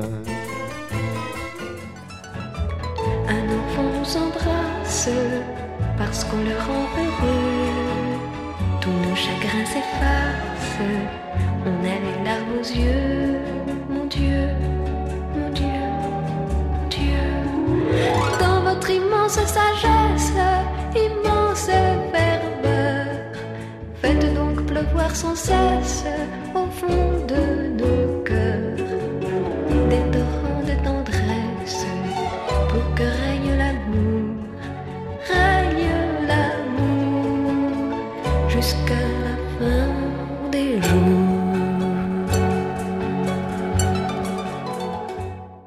Alors, on va parler de la tendresse de, de Bourville, André Rimbourg, de son nom civil. Quelqu'un pour qui j'ai énormément de tendresse, justement. On avait déjà évoqué euh, son, son nom euh, quand on avait parlé des, hum, des Kids United au tout début du podcast. exact. Et justement, je crois, pour parler de la tendresse, parce que j'avais expliqué que mes élèves connaissaient cette chanson grâce à un groupe dont je reparle dans une minute. La chanson La tendresse, c'est une chanson que j'aime énormément, mais vraiment énormément. Je me tâte toujours de savoir si c'est ma préférée de, de Bourville, parce qu'il y a aussi euh, Le Petit Bal Perdu que j'aime d'amour. Ah oui, c'est joli. Et ça. je suis toujours un peu emmerdé. Là, aujourd'hui, je te dirais que c'est la tendresse que- qui passe dessus, mais euh, demain, je changerai d'avis. Alors, ce que j'aime bien dedans, il y a plein de choses. Il y a plein de choses. Alors déjà, c'est euh, au niveau rythmique, c'est du ternaire, donc euh, façon bossa nova. Donc j'aime bien déjà le- le- l'entrain que ça donne. L'instrumentation est très très belle. Il y a de la harpe, il y a de la guitare, il y a un clavecin. Je crois que c'est un clavecin, mais j'arrive pas vraiment à en être certain, mais il me semble bien que c'est ça. Euh, des cordes, des percussions, il y a une trompette à la fin, il y a des chœurs. Euh, les chœurs, c'est peut-être d'ailleurs ce qui sonne le plus bizarrement, mais ça fait un petit peu Tino Rossi, quoi. Mais euh, ça finit par, par finalement bien marcher. Et puis surtout cette suite d'accords, quoi. La suite d'accords qui d'ailleurs, quand on regarde des reprises de gens qui la refont sur YouTube, la font toutes très très mal. Parce que la, la suite d'accords est beaucoup plus subtile que ce que les trois quarts des gens font. Il y a, y y a plein d'accords bossa en fait dedans qui sont très très beaux et qui sont simplifiables, mais la, la vraie version, elle, elle est quand même assez chiadée. Alors la musique, on la doit à un certain Hubert Giraud, à qui on doit euh, également la chanson euh, Mamie Blue, qui avait été Ah, euh, popularisée en France par Nicoletta. Ben oui. Et qui est d'ailleurs pas euh, une chanson de Nicoletta au départ, puisque c'était une version italienne. Et c'est Nicoletta, c'est déjà une reprise par euh, Hubert Giraud. En fait, le- c'est cette fameuse période dans les années 60 où en gros les paroliers et les compositeurs bah, filaient leurs chansons à plein de gens. Ouais. et donc tu as, des des versions connues. Bah, D'ailleurs c'est le cas là avec, euh, avec Marie Laforêt qui arrive à peine un an derrière Mm. parce qu'à un moment donné la chanson on la distribue. quoi. Alors les paroles sont de Noël Roux. J'ai pas trouvé grand chose de lui si ce n'est que c'est aussi à lui qu'on doit les paroles de Salade de fruits Ah bah qui est aussi un autre grand succès de Bourville. Alors moi j'ai beaucoup de sympathie pour le personnage de Bourville, Euh, sans doute pas complètement euh, étranger d'ailleurs non plus à sa carrière dans le cinéma et euh, au personnage qu'il était. Alors j'ai re-regardé un documentaire sur lui parce que bah évidemment quand je commence à regarder Bourville, Bourville, bah, je pense au film et j'essaie de regarder des, je tombe sur plein de trucs, je me dis ah quand même il y avait une bonne gueule, il y avait une, une chouette voix, il avait l'air solaire ce gars. Et quand tu regardes des, des- des- personnes qui témoignent de sa, bah, de sa vie, bah, c'est exactement ce qu'il était. Hmm. Et bah voilà, c'est quelqu'un que j'aime bien. Et dans la chanson, ce qui me plaît le plus, j'en avais parlé quand on en avait parlé dans un précédent épisode, c'est que quand il chante, on entend son sourire dans la voix. Oui. hmm. Et ça, c'est quelque chose qui est vraiment super rafraîchissant. Donc voilà. Alors il- en plus, c'est très triste. Moi, j'ai la tendresse pour lui aussi parce qu'il a un destin tragique. C'est un monsieur qui est mort à 53 ans à peine. Alors il faisait plus vieux, Bah mais oui, il avait seulement halluciné. 53 ans. Et il est mort euh, ben, d'un cancer euh, assez foudroyant finalement, euh, un cancer du sang je crois. C'est vraiment tragique, surtout que lui, il l'a il extrêmement mal vécu, puisque bah, il a, en fait, d'après un, un témoignage que j'ai vu, il, il se, il, était, il se recluait pour hurler en fait toute l'injustice que ça pouvait être euh, Mm. au moment où il a appris sa, sa, sa mort à venir quoi. Enfin voilà, moi ça me rend très triste en fait de penser à tout ça. Donc j'aime beaucoup Bourville et j'aime beaucoup cette chanson. Autrement dit, quand j'arrive sur Marie Laforêt, je suis un peu, je suis un, je suis un peu tiède. Alors il y a eu beaucoup de reprises, donc euh, Mouloudji, il y a eu Les Enfoirés et surtout euh, les Kids United, mais tout ça, c'est l'arbre qui cache la forêt. Ah. Putain, Donc, il y a, il y a cela dit. ah, les gros sabots, Il y a elle cela va pas dit- lui arriver celle-là, tiens. Il y a cela dit. Ah, t'as vu, je fais du Maxime dans le texte. hein. Il y a cela dit un groove très très différent. En fait, la guitare électrique, elle donne une ambiance yéyé qui chamboule un petit peu au début, Mhm. mais ça marche pas trop mal finalement. Et euh, il y a deux trois changements dans la chanson qui sont intéressants. Alors déjà, la chanson euh, est moins longue, bah, tout simplement parce qu'on retire beaucoup de passages instrumentaux et euh, de, de moments où en fait le, côté instrumental s'étale un petit peu plus. Là, on vire beaucoup. On sent que c'est un, un truc beaucoup plus calibré radio, euh, peut-être plus jeune en fait, tout simplement. Mhm. Il y a un arrangement de cordes qui est plus dense. Il y a notamment un passage que j'aime beaucoup dans cette chanson-là, mais vraiment, vraiment beaucoup. Il y a un moment où tu as trois accords qui se suivent en chromatisme. C'est les moments où elle chante euh, Qui nous vient en naissant, vraiment, vraiment, ou le moment où elle répète Mon Dieu, mon Dieu. Et à ce moment-là, tu as, trois accords qui se suivent. Ça fait une vraie tension, surtout qu'elle, elle maintient la même note. Donc en fait, la valeur de la note qu'elle chante change selon ce qui est derrière. Et je trouve ça super beau. C'est vraiment la petite trouvaille, parce que derrière, il y a quand même une énorme faute de goût. Euh, c'est que on a, euh, pour la, chanson de Marie Laforêt, on a une, personne, euh, harpiste. Alors je sais pas si c'est un homme ou une femme, mais le harpiste ou la harpiste, bah, elle envoie du bois. En, tout, en tout cas, elle est, en tout cas, elle est bien. J'ai honte. oui, tu Elle peux. est, elle est, elle est bien à fond et franchement, c'est pénible. C'est pénible. La harpe à fond tout du long. Moi, ça m'a, ça m'a vraiment, Ah, ça euh, m'a vraiment saoulé. Ah, moi, c'était vraiment dur de l'écouter. En fait, dès que j'y faisais attention, j'avais plus que ça en tête et c'était vraiment lourd. Mais bon, voilà. Marie Laforêt, par contre, c'est un peu une découverte parce que je la connaissais en tant qu'actrice, euh, en chanteuse finalement assez peu. Et bon, bah, c'est une jolie voix, un petit peu discrète. Faut pas être dur de la feuille. Voilà, Voilà, je crois que j'ai fait le tour. Retrouvez Damien Non, voilà, donc au, théâtre des Deux Ânes. Avec Bernard Mabille et tout ça, c'est merveilleux. non, non, c'est une reprise que je trouve que je trouve pas extraordinaire, pas extraordinaire, mais il y a Ouais. des petites qualités dedans qui sont qui Ok. sont pas dégueulasses quand même. Je m'attendais à pire. Ok, on va commencer par remercier Florent Noblot. Et oui, si, un truc qu'on a, qu'on a oublié, c'est qu'à la base, il nous a proposé la reprise de Maurice Bénin, mais Maurice Bénin, Ah oui. euh, sa reprise, on la retrouve pas sur les Spo, Deezer et Dizify. Donc du coup, on a bifurqué Mais sur même Marie euh. YouTube, Voilà. ouais, on n'a rien On n'a trouvé. rien trouvé, donc Florent, on est désolé. Donc du coup, on a bifurqué sur la forêt. Euh, et pour moi, bah moi, la tendresse, c'est une chanson que je connaissais pas. Moi, tu me dis la tendresse, pour moi, c'est Daniel Guichard, donc euh, qui a une chanson de la, de- du même Ah. nom. On a la culture qu'on peut, on s'excuse. Euh, et oui, Bourville. Alors du coup, j'ai vu ces jours-ci que le, le Discord d'écoute ça, c'était rajeuni. Peut-être que tout le monde ne connaît pas forcément Bourville. Oui. Et du coup, en, en préparant l'épisode, j'ai été effaré de voir qu'il était mort à 53 ans parce qu'il en faisait, il en faisait 65-70, quoi. Et, et il est mort en 1970, donc j'étais pas né, bien évidemment. Et euh, je pensais qu'il était mort plus tard que ça parce que j'ai eu l'impression de le voir à la télé euh, toute ma jeunesse. Mais bah, c'était des rediffs, hein, forcément. Mhm. Et puis tout à l'heure, euh, on parlait de l'unanimité de Nick Cave. Bah, j'ai l'impression que Bourville, ça fait partie des rares comédiens qui, déjà à l'époque, faisaient l'unanimité. Euh, un genre de, ouais, de coluche adoré par les différentes générations, toutes les classes sociales. Et euh, au-delà de ces, ouais, de ces chansons rigolotes, tu as parlé de salade de fruits, c'est surtout un super bon comédien. Mm, mm. Euh, je vous invite à regarder Le Cercle Rouge, je crois qu'il y a un de Oui. ses derniers films où il y a, il y a L'Arbre de Noël qui est très Oui, très beau, qui est très dur, mais qui est un, un très beau film. Et en, en gros, il n'y a pas que la grande vadrouille, voilà, pour faire simple. Et euh, je sais pas du tout Ah bah quelle image ont les. ah bah voilà, il en fallait une, tu l'as fait. Euh, et en forme, Damien. Euh, voilà, je sais pas que- quelle image ont, euh, les jeunes ont de Bourville aujourd'hui, mais euh, eh ben, moi aussi j'ai beaucoup de tendresse, même si musicalement, je dois bien avouer que je connais euh, euh, bah, le, le- le petit bal perdu, salade de fruits, les crayons et la tactique du gendarme, forcément. Mais tout est très Euh, bien. Et je connaissais pas la tendresse. Ah oui Je ne connaissais pas cette chanson. Ah, quel plaisir que tu Et, découvres. euh, alors après, euh, donc c'est la dernière chanson dans notre liste, donc je l'ai euh, bossé en dernier. Pour ne rien vous cacher, je l'ai, je l'ai entendu pour la première fois cet après-midi. Et voilà, c'est une période qui est un peu, un peu particulière, et je dois vous avouer que euh, bah, ça m'a beaucoup, beaucoup touché le texte. Alors, euh, Mm. la voix, bien évidemment, mais euh, Le texte, c'est formidable. euh, et j'invite tous les chanteurs français ou chanteuses euh, qui essaient d'écrire des textes compliqués avec des messages en sous-texte euh, qu'on comprend pas forcément. Bah là, voilà une histoire euh, touchante, claire, accessible, qui est très très bien écrit. Le thème est tout simple. hein. En gros, euh, qu'on soit riche, pauvre, beau, moche, euh, sans tendresse, on peut pas vivre correctement. Par rapport à l'actualité, c'est, on est un petit peu en plein dedans aussi. Alors voilà, tout ça a fait qu'elle m'a vraiment vraiment saisi. J'ai pas beaucoup de choses à dire sur l'instru, qui n'a pas tant vieilli que ça, je trouve. Et voilà, ça m'a beaucoup beaucoup ému. Et donc du coup, on a enchaîné avec avec Marie Laforêt. Alors non, je ferai pas la blague euh, sur le fait qu'elle a chanté avec Robert Charlebois, Jacques Dutronc, Patrick Chen ou Gilles Boulot. hein, c'est un peu trop attendu. Euh, L'arbre qui cache la forêt, tu l'as fait, donc je la raye. Et donc, euh, Quelle qualité ce c'est- podcast extraordinaire. c'est très très bon.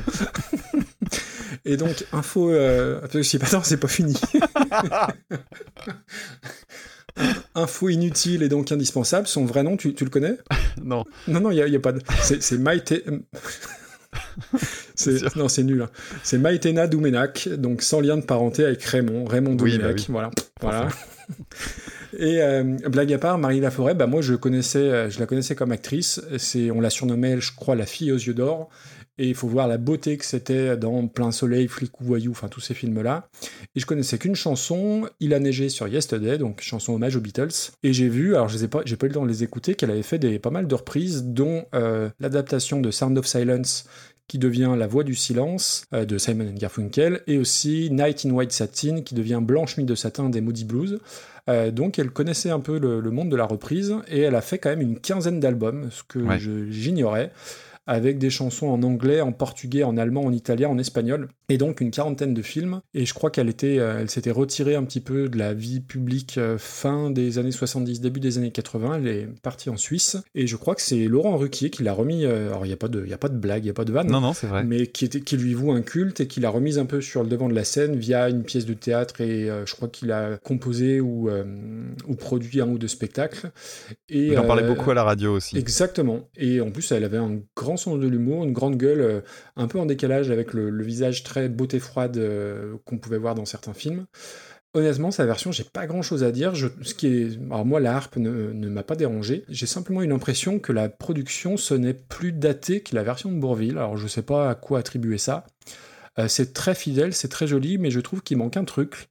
C'est l'espièglerie qu'a Bourville et le sourire qu'il a dans la voix. Je trouve que on le retrouve pas complètement du côté de Marie Laforêt. Du coup, je vois pas trop l'intérêt de, ouais, j'ai autant j'ai été cueilli, euh, cueilli par l'original, la version de Marie Laforêt, j'ai pas trouvé ça très très intéressant au final.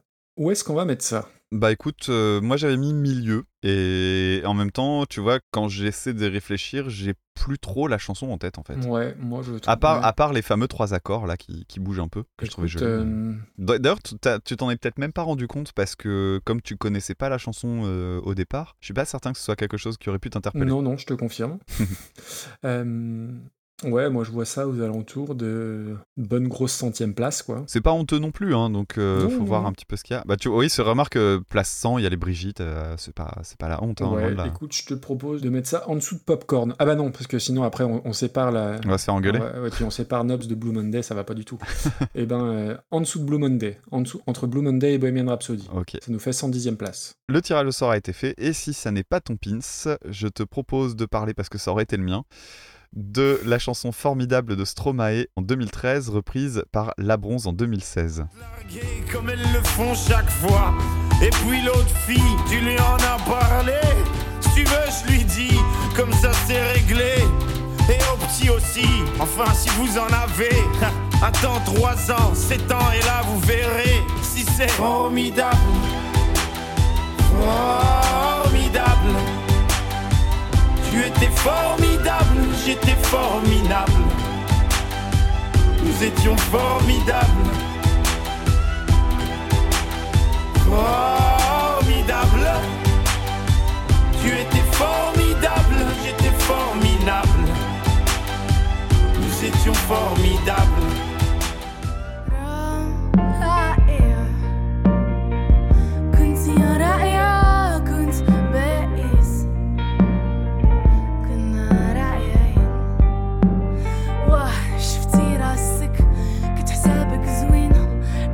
متزوج راه هداك غير خاتم. متفرحش بزاف. غادي تخليك كيف كيديرو ديما. والبنت الخرى واش هدرتي معاها؟ إلا بغيتي نقولي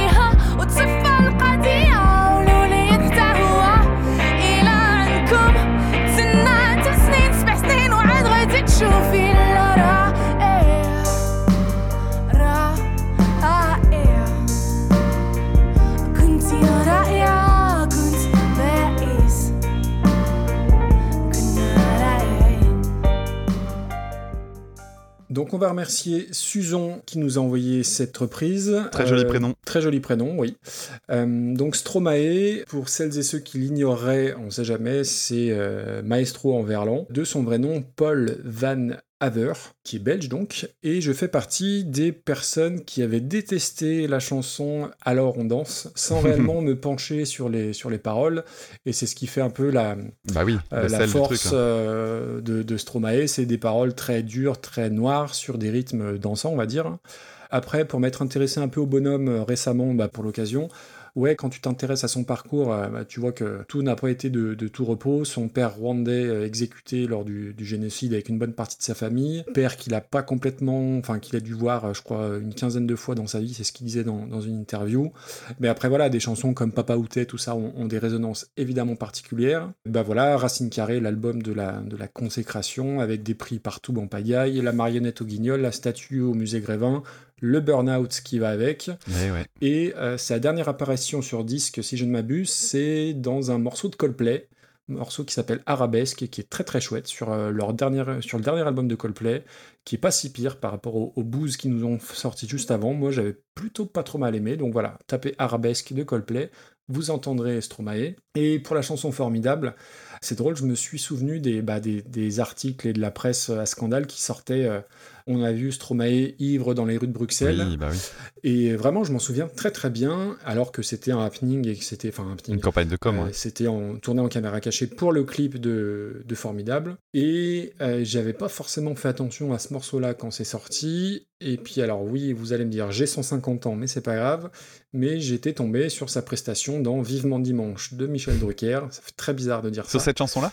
Oui, D'accord. où il, la, où il la chantait, et clairement, il s'est passé un truc. euh, indéniablement, ce, ce gars-là euh, et cette chanson avaient un petit truc en plus. Euh, c'est un morceau que j'aime beaucoup, même s'il y a le syndrome du fait qu'on l'a trop entendu et qu'elle devient un peu insupportable à écouter, je trouve.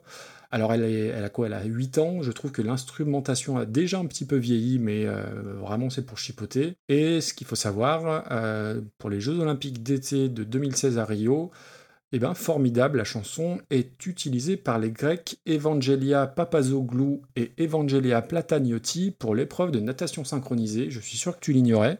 Non, parce que Et- Platagnotti, je la connais, c'est une copine de Marie Laforêt. Oh, joli, joli. Et qui ont eu la médaille de bronze. Et bronze, bah, c'est le nom de la chanson, de la chanteuse qui reprend euh, la chanson formidable, comme quoi c'est quand même bien fait. Alors non, ils n'ont pas du tout eu la médaille de bronze, mais c'était la, c'était la transition. Euh, alors la bronze, je ne la connaissais pas. Donc de son vrai nom, Nadia Essadiki. Je suis désolé si, euh, si j'accroche la prononciation. Chanteuse arabo-canadienne qui chante en français, en arabe, en anglais et parfois en espagnol et qui a fait une collaboration avec Ben Mazué, que j'ai pas eu le temps d'écouter, qui a sorti deux albums, mais vraiment je n'avais jamais ni lu ni entendu ce, nom-là. Et par rapport à cette version, moi je suis très embêté, parce que la- l'arabe empêche de, bah, de, comprendre un petit peu le texte, et quand elle chante en français aux deux tiers, et ben je trouve que ça marche moins bien, bizarrement. Mais tu ressens un petit peu la même euh, l'intensité, tu sens bien qu'il se passe quelque chose de, grave du, au niveau du texte. Euh, moi, j'aime bien la, mon- la montée en tension euh, assez rapide. Alors, rien à voir, mais moi, ça me fait penser à Anna Calvi, que ce soit dans la tessiture de sa voix Mhm. ou la ligne de guitare très euh, Anna Calvi. Ça m'a vraiment rappelé ça. Je trouve que l'effet, ensuite, euh, des percussions un peu étouffées, bah, ça rajoute une sensation de ouais, d'étouffement et d'urgence. Il y, a, il y a beaucoup de choses dans l'instru. Il y a un, un piano qui court dans le fond à un moment à la Space Dementia de Muse, que j'ai- de Muse pardon, que j'ai beaucoup aimé. Et je trouve que c'est presque dommage que la voix soit un poil trop en avant. Mais là, encore une fois, c'est vraiment pour chipoter, pour faire mal aux mouches, quoi. Euh, mais j'ai trouvé beaucoup d'originalité dans les, dans les arrangements. C'est court, c'est propre, c'est original. J'ai trouvé ça très inventif et surtout, euh, c'est quand même sacrément gonflé de s'attaquer à ce. euh, oui, c'est déjà un monument de la chanson française Ouais. quelque part. Et j'ai trouvé ça ouais, très très audacieux. Et euh, alors, je vais pas dire que j'y mettrais dans le top 30, mais, euh, mais j'étais très surpris. Et je pense aussi que euh, euh, bah, voilà, on n'est pas habitué à entendre de l'arabe et que tout de suite ça, ça- t'accroche l'oreille. Donc je pense qu'il y a un lien avec ça. Et après, c'est paradoxal parce que bah, du coup, tu captes pas le texte, mais du coup, ton avis est faussé parce que tu le connais. Donc peut-être qu'il faudrait l'avis de quelqu'un qui ne connaît pas la version originale pour vraiment avoir le, ressenti. Mais ouais, j'ai trouvé ça pas trop mal. Bon alors euh, Stromae, Stromae, moi c'est quelqu'un que j'aime énormément depuis le premier album. Le premier album, je l'avais découvert euh, au moment de la sortie évidemment du morceau Alors on danse, qui avait été propulsé par une vidéo à la con avec Jamel Debbouze d'ailleurs, si je dis pas de bêtises. Et en fait, moi, le, mariage entre la, musique électro et les paroles particulièrement déprimantes me, me parlait. Et l'album Racine Carrée, quand il est sorti, pour moi, c'était un truc qui arrive que trop rarement et c'est un vrai bonheur quand tu t'en rends compte. Pour moi, c'était l'album classique instantané. Hmm. C'est-à-dire le moment où tu te dis oh bordel, il se passe quelque chose là maintenant. Et euh, quand tu regardes l'album en détail, il y a tout. Les, les instrus sont, sont chouettes, c'est la quintessence du, du gars. D'ailleurs, je pense qu'il va avoir du mal à, produire quelque chose de nouveau parce que Ah oui. les gimmicks, etc., étaient déjà présents dans le premier, ils sont poussés jusqu'au bout dans le deuxième. Et je sais pas trop ce que ça donnera par la suite en fait. D'ailleurs, euh, maintenant, j'ai l'impression que les, les instrus façon Stromae, tu les entends beaucoup trop facilement et, et c'est, c'est, bah voilà, c'est la rançon de la gloire quoi. C'est ça. Alors, en plus de ça, il avait retravaillé son personnage très fort à ce moment-là. Il avait euh, tous les vêtements, etc. Mm. Alors, on repense au costume, par exemple, de Papa Outé, mais il y a aussi euh, le, le pantalon qui descend juste en dessous des genoux, avec le chapeau melon, etc., qu'il avait avec ses, ses musiciens, euh, façon euh, mélange entre Dupont et Dupont Ouais, et des ça. personnages des années 20. Enfin, voilà, c'était un truc un peu particulier. Il, y avait vraiment tout. Il y avait le visuel, il y avait l'intelligence dans la musique, il y avait, il y avait tout. Le, le live, en plus, ça s'est très bien terminé parce que le live qui est en DVD et qu'il a d'ailleurs mis par lui-même, parce que la chaîne euh, Stromae sur YouTube, eh bien, en fait, diffuse le DVD. Eh bien, ce DVD, il est, il est génial. Ça fait partie des meilleurs DVD live que j'ai vus depuis très, très, très longtemps. D'accord. Il est vraiment excellent, je te le recommande hein, chaudement. Tu le mets en fond, tu fais pas trop attention et tu vas voir que tu vas être happé très très vite parce que bah, la, la qualité déjà des chansons est, est- est au rendez-vous. Il y a des très belles mises en scène, c'est magnifiquement filmé. Et en plus de ça, euh, il y a bah, ju- juste l'avant-dernier morceau de, de la, du concert, c'est un morceau qui s'appelle Merci, qui est sur l'album Racine Carrée, qui est un morceau électro, quasiment entièrement instrumental à part des chœurs. Et il est sublimissime, c'est très très très beau pour revenir sur la performance de, à Bruxelles, moi ça me parlait parce qu'à ce moment-là, en fait, ma, ma compagne vivait à Bruxelles et donc le, rond, le fameux rond-point, euh, Ouais. c'est un, rond-point que, que je connais un petit peu. enfin, que je connais un petit peu, je suis déjà passé plusieurs fois dans, dans ce secteur-là et du coup, c'est toujours rigolo de voir les trams et tout ça que j'ai pris. euh, ça me fait quelque chose, tu sais, à chaque fois. Et je te demandais la, la- d'où venait la prestation que tu avais regardée. Bah, je posais la question parce qu'en fait, euh, la première prestation que moi j'avais vue, c'était dans Ce soir ou jamais de Tadei Ah oui. aussi, dans laquelle oui. il fait sa, sa prestation devant un devant bah, notamment Francis Huster qui se rend compte que euh, Stromae joue mieux que lui et euh, c'est une, belle prestation c'est sympa Euh, enfin voilà il- le mec il a quand même réussi à créer une œuvre en deux albums Ouais, et vrai. après effectivement Burnout et il disparaît et, et je me dis que s'il disparaissait complètement, s'il revenait en faisant autre chose, peut-être peut-être d'ailleurs euh, acteur, parce qu'il a, il a une vraie gueule, il a une voix, Oui, oui. je pense qu'il pourrait faire ça. Mais je me dis, s'il arrêtait la musique ou s'il décidait de changer d'orientation et de faire une musique très différente et dire, bah voilà, maintenant deuxième carrière, Stromae c'est fini, je fais autre chose, bah je trouve que ça aurait vachement de sens en Mhm. fait. Pas faux. La, la chanson, il y a un truc que j'aime beaucoup dedans, c'est qu'elle commence par une illusion rythmique. Donc l'illusion rythmique, j'en ai déjà parlé dans, dans Écoute ça. Le principe, c'est de donner l'impression qu'on part sur un certain type de, de, bah, de rythmique, tout simplement. Et en fait, on se rend compte que là où on pensait que le temps 1 se trouvait, c'est pas du tout le cas. Et on est obligé de reconsidérer et de retrouver le, le- le temps, euh, le temps de départ. Et là, en fait, c'est exactement ça, parce que le, le petit truc de piano au début, là, c'est pas du tout le temps 1 de la chanson. En fait, quand il fait la note qui arrive derrière, l'accord plaqué, c'est ça le 1. Ce qui fait qu'on démarre au milieu d'une mesure. En gros, euh, la deuxième note de l'ensemble de 5 notes, du là, elle est sur le deuxième temps. Et on commence en contretemps, et, euh, et c'est le, c'est quand les accords sont plaqués qu'on arrive à comprendre un petit peu comment c'est foutu. Et en plus de ça, quand ça arrive, il n'y a pas encore les percussions. Et du coup, il faut vraiment. C'est très difficile de, de taper le, de taper le tempo Ouais, c'est vrai. tant qu'il n'y a Mhm. pas l'électronique qui arrive derrière. C'est c'est très très chamboulant et je trouve ça très élégant. Il y a ensuite un bel arrangement de cordes, alors qui est sans doute fait au synthé d'ailleurs, mais bon, il- si c'est le cas, c'est très très bien fait. Et euh, ce que j'aime bien, c'est qu'il s'agrémente au fur et à mesure. Au départ, c'est nu, ensuite il y a, le, il y a, le, il y a le- le beat qui arrive derrière, ensuite il est joué deux fois avec des octaves dans les aigus, puis après tu as les cuivres façon Woodkid. Ça marche super bien en fait. C'est un morceau qui est très simple et qui en même temps se, qui se développe merveilleusement bien. Ouais. Et puis après, bon, ben, il y a la force de l'interprétation de Stromae, quoi. C'est- C'est-à-dire que tout repose sur son talent de jeu. Et je trouve d'ailleurs que la version album est plus faible que toutes les prestations live que tu verras, en fait. Voilà. Donc moi, c'est une chanson que j'aime bien. C'est euh, par rapport à Papa Outé, je la trouve assez différente. Pareil, hein, j'ai été gavé aussi de l'entendre, hein, euh, formidable. Et je l'avais pas écouté depuis longtemps, et finalement, ça m'a fait plaisir de la réécouter. Alors on en arrive à la bronze, je ne sais rien sur la bronze, rien du tout. Si ce n'est que euh, si ça avait été mon tour de choisir le pin, ça aurait été le coup de cœur. Et ça aurait été euh, le... Mais quand je dis coup de cœur, c'est méga gros coup de Ah cœur. Il n'y en a ouais. pas eu beaucoup des comme ça. Ouais. Depuis, les débuts des... Depuis le début des Super Cover Battle, moi c'est un des plus gros, gros, gros, euh, des plus gros coups de cœur que j'ai eu. Genre plus que je pleure tout le temps oui, bien plus, bien plus. Alors en fait, la... Oh, donc. c'est dire, hein. elle va se retrouver au moins, au moins au-delà de la 120e place du coup. Oui, alors il y a plein de raisons pour ça. La première, c'est la langue. Euh, J'ai déjà eu l'occasion de le dire dans Écoute ça, mais euh, le... donc elle chante en ce qu'on appelle le, le derija, qui est euh, l'arabe marocain. Et j'adore les sonorités de cette langue-là. Enfin, c'est quelque chose qui me parle énormément, mais vraiment, vraiment. Et pourtant, je connais peu de choses, mais ça- ça- à chaque fois que j'entends des trucs qui sont chantés dans cette, chan- dans cette langue-là, ça me parle. L'arrangement ensuite derrière est, est super. Alors je sais pas si t'as vu, si t'as cherché sur YouTube en fait. Euh, je pense que t'en aurais parlé. Cette chanson là, la version qu'on entend sur album, c'est en fait tiré d'une prestation live directe. C'est-à-dire que c'est un Ah, shot. d'accord. Ah ouais vache. Ouais, et c'est impressionnant à voir. C'est filmé sur un toit, euh, je crois que c'est à Vancouver ou quelque chose comme ça. C'est sur un toit d'immeuble et ils ne sont que trois. Donc il y a un guitariste, il y a un mec qui est euh, derrière un clavier et qui lance une boucle sur son ordinateur. C'est tout.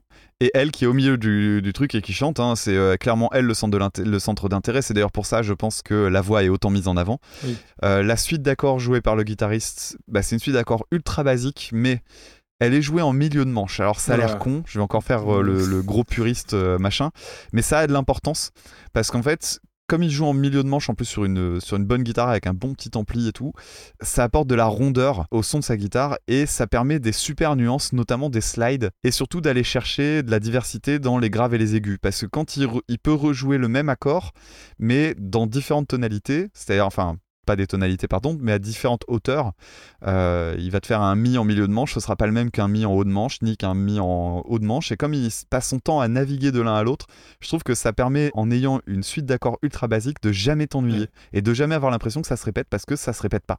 Le mec au clavier, tu parlais de, euh, du côté Oui. Muse là, avec les, le, le côté euh, les notes très envolées. En fait, à la fin, le pianiste, ouais, c'est vrai qu'il y a un moment où tu fais pas trop gaffe parce que c'est le guitariste, je trouve, qui prend beaucoup de place sur le développement de son jeu. Et au moment où, d'un seul coup, oui, effectivement, tu percutes que le claviériste est parti en arpège, sur des arpèges super étendus et super rapides. Ah oui, Et c'est super beau. Enfin, c'est magnifique. Et moi, la voix de la meuf, je la trouve vraiment, vraiment, vraiment géniale. C'est une super belle voix. Il y a beaucoup d'intensité. Ce que je trouve intéressant, c'est que elle prend pas le parti, et c'est peut-être ça qui t'a embêté toi, ou qui, en tout cas, t'as pas autant parlé, de rejouer la chanson de Stromae. C'est-à-dire, si elle était partie sur l'acting, elle savait, à mon avis, qu'elle qu'elle allait se planter. Oui. oui. Parce que les paroles parlent d'un mec bourré. Oh, Je sais pas si elle a traduit les chansons, mais je sais pas, il y a un côté, ça aurait été peut-être un peu moins crédible, ou je sais pas trop, ou alors peut-être qu'elle le sentait pas au niveau du jeu. Et du coup, elle part vraiment sur l'idée d'en faire une chanson, et je trouve que ça marche bien. Et surtout, il y a un moment où sa voix se casse légèrement quand elle chante le revient gamin. Il y a un moment, elle va chercher une note où sa voix, elle, elle vrille à ce moment-là, et je trouve ça super beau. Moi, à chaque fois que j'entends, j'ai un énorme frisson, et j'écoute le passage rien que pour ça, quoi.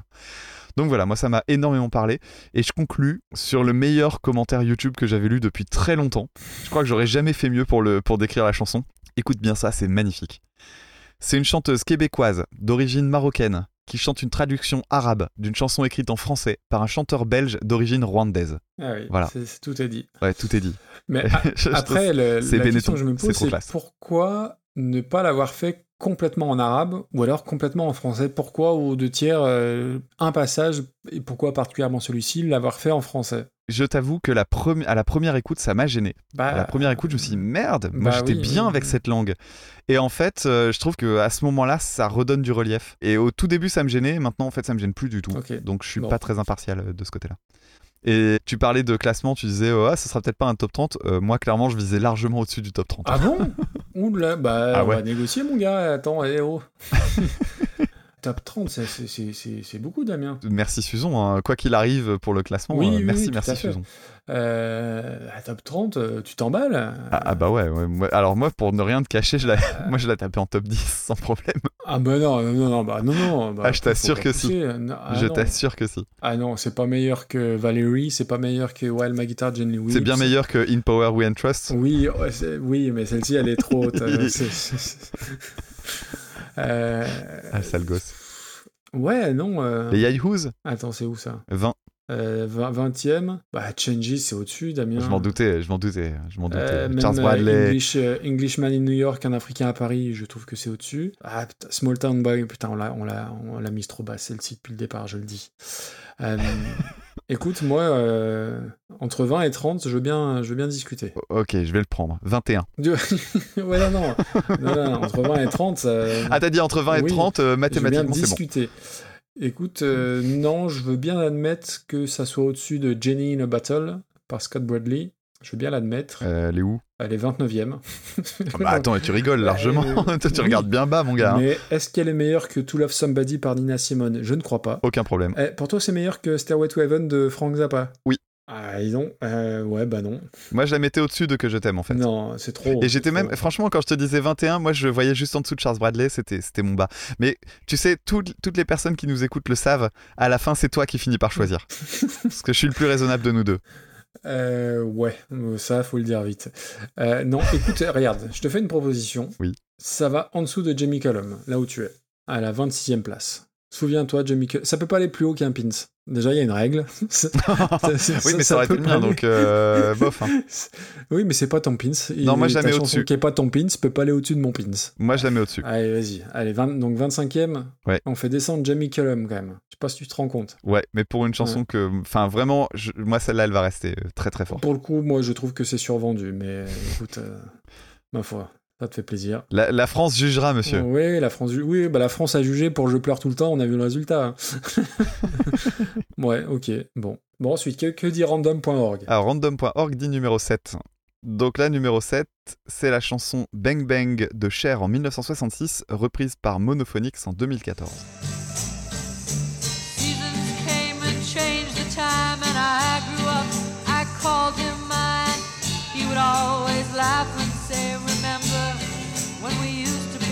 Bang bang? I shot you down, bang bang. You hit the ground, bang bang. That awful sound, bang bang. I used to shoot you down.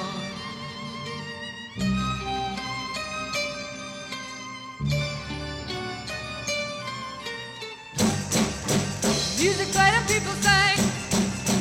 Just for me, the church was rang.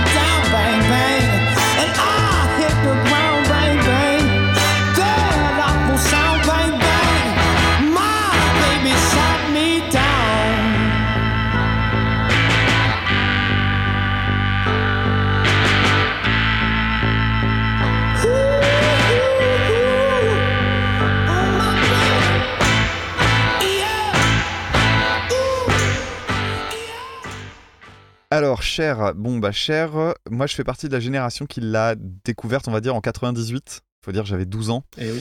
avec la chanson Believe. Ah non. Ah bah non. Et la chanson Believe qui est euh, notable pour. Oui, alors que ce que je pensais à l'époque, et je l'ai réécoutée, je la trouve. euh, je trouve qu'elle a, elle a pris une forme de kitsch qui est finalement pas si désagréable. Euh, Il y a un truc que je trouve assez ouf, par contre, quand tu écoutes Believe, alors je sais bien qu'on juge pas Believe, hein, mais euh, je fais une petite parenthèse. Quand tu écoutes Believe, le truc qui la rendait insupportable à l'époque, c'était l'autotune. Et quand tu regardes avec du vraiment avec du recul, tu te dis mais waouh, alors ça reste insupportable aujourd'hui, mais qu'est-ce que c'était visionnaire quoi. On est en 98 et aujourd'hui tout se fait à l'autotune. Moi je trouve ça impressionnant. Oui, ouais. Ah bah pff, Mm. enfin franchement Oui, c'est oui. c'est visionnaire au sens strict du terme, c'est visionnaire. Elle en avait pris plein la gueule à l'époque d'ailleurs euh, sur la chirurgie esthétique et ça Ah bah posait oui, la ça. question du vieillissement dans notamment alors la vieillissement euh, du corps des femmes euh, qui en prennent bien plus dans la gueule que des Mick Jagger et compagnie, mais surtout un- une question qui se pose sur la question de la musique, parce qu'elle s'était fait aussi bien rentrer dans l'art, parce que l'idée c'était ah là là, mais euh, Cher, euh, t'es une chanteuse des années 60, à un moment donné, pourquoi tu nous fais de la dance? Alors ça avait très bien marché au niveau du public, par contre elle en avait pris bien plus dans la gueule que Madonna, qui avait fait aussi euh, plein de virages dans sa carrière et qui, avait, euh, qui avait été beaucoup moins bâchée en fait. Ouais. Donc voilà, donc Cher, en fait, j'ai plutôt de la sympathie pour elle parce que euh, je trouve que tout ce qu'elle s'est pris dans la tronche en... à cette période-là était quand même assez injuste, euh, même si elle a eu le, le succès public, euh, bien entendu. Et donc, euh, les années 60, euh, bah, pour moi, euh, Cher, c'est Sonny and Cher, c'est c'est I Got You Babe, Eh oui. évidemment. You Babe. Donc, Sonny Bono, son mari, qui avait composé donc plusieurs chansons pour elle.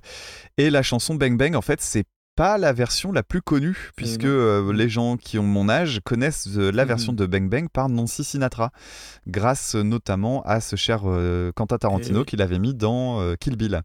Et c'est vrai que, bah oui, la version de Cher, elle, avait, elle a été un peu oubliée, en fait, elle était bah, un peu zappée par cette version-là. Ce qui fait que j'ai eu des, plusieurs surprises, notamment d'abord le, le, le- le pont, qui est euh, un pont un peu euh, façon musique gitane, qui, qui fait bizarre, qui fait bizarre. Mm. Et puis, euh, alors je sais pas sur quelle version t'es tombé, mais la version sortie à l'époque, elle a un équilibrage vraiment, vraiment, vraiment curieux.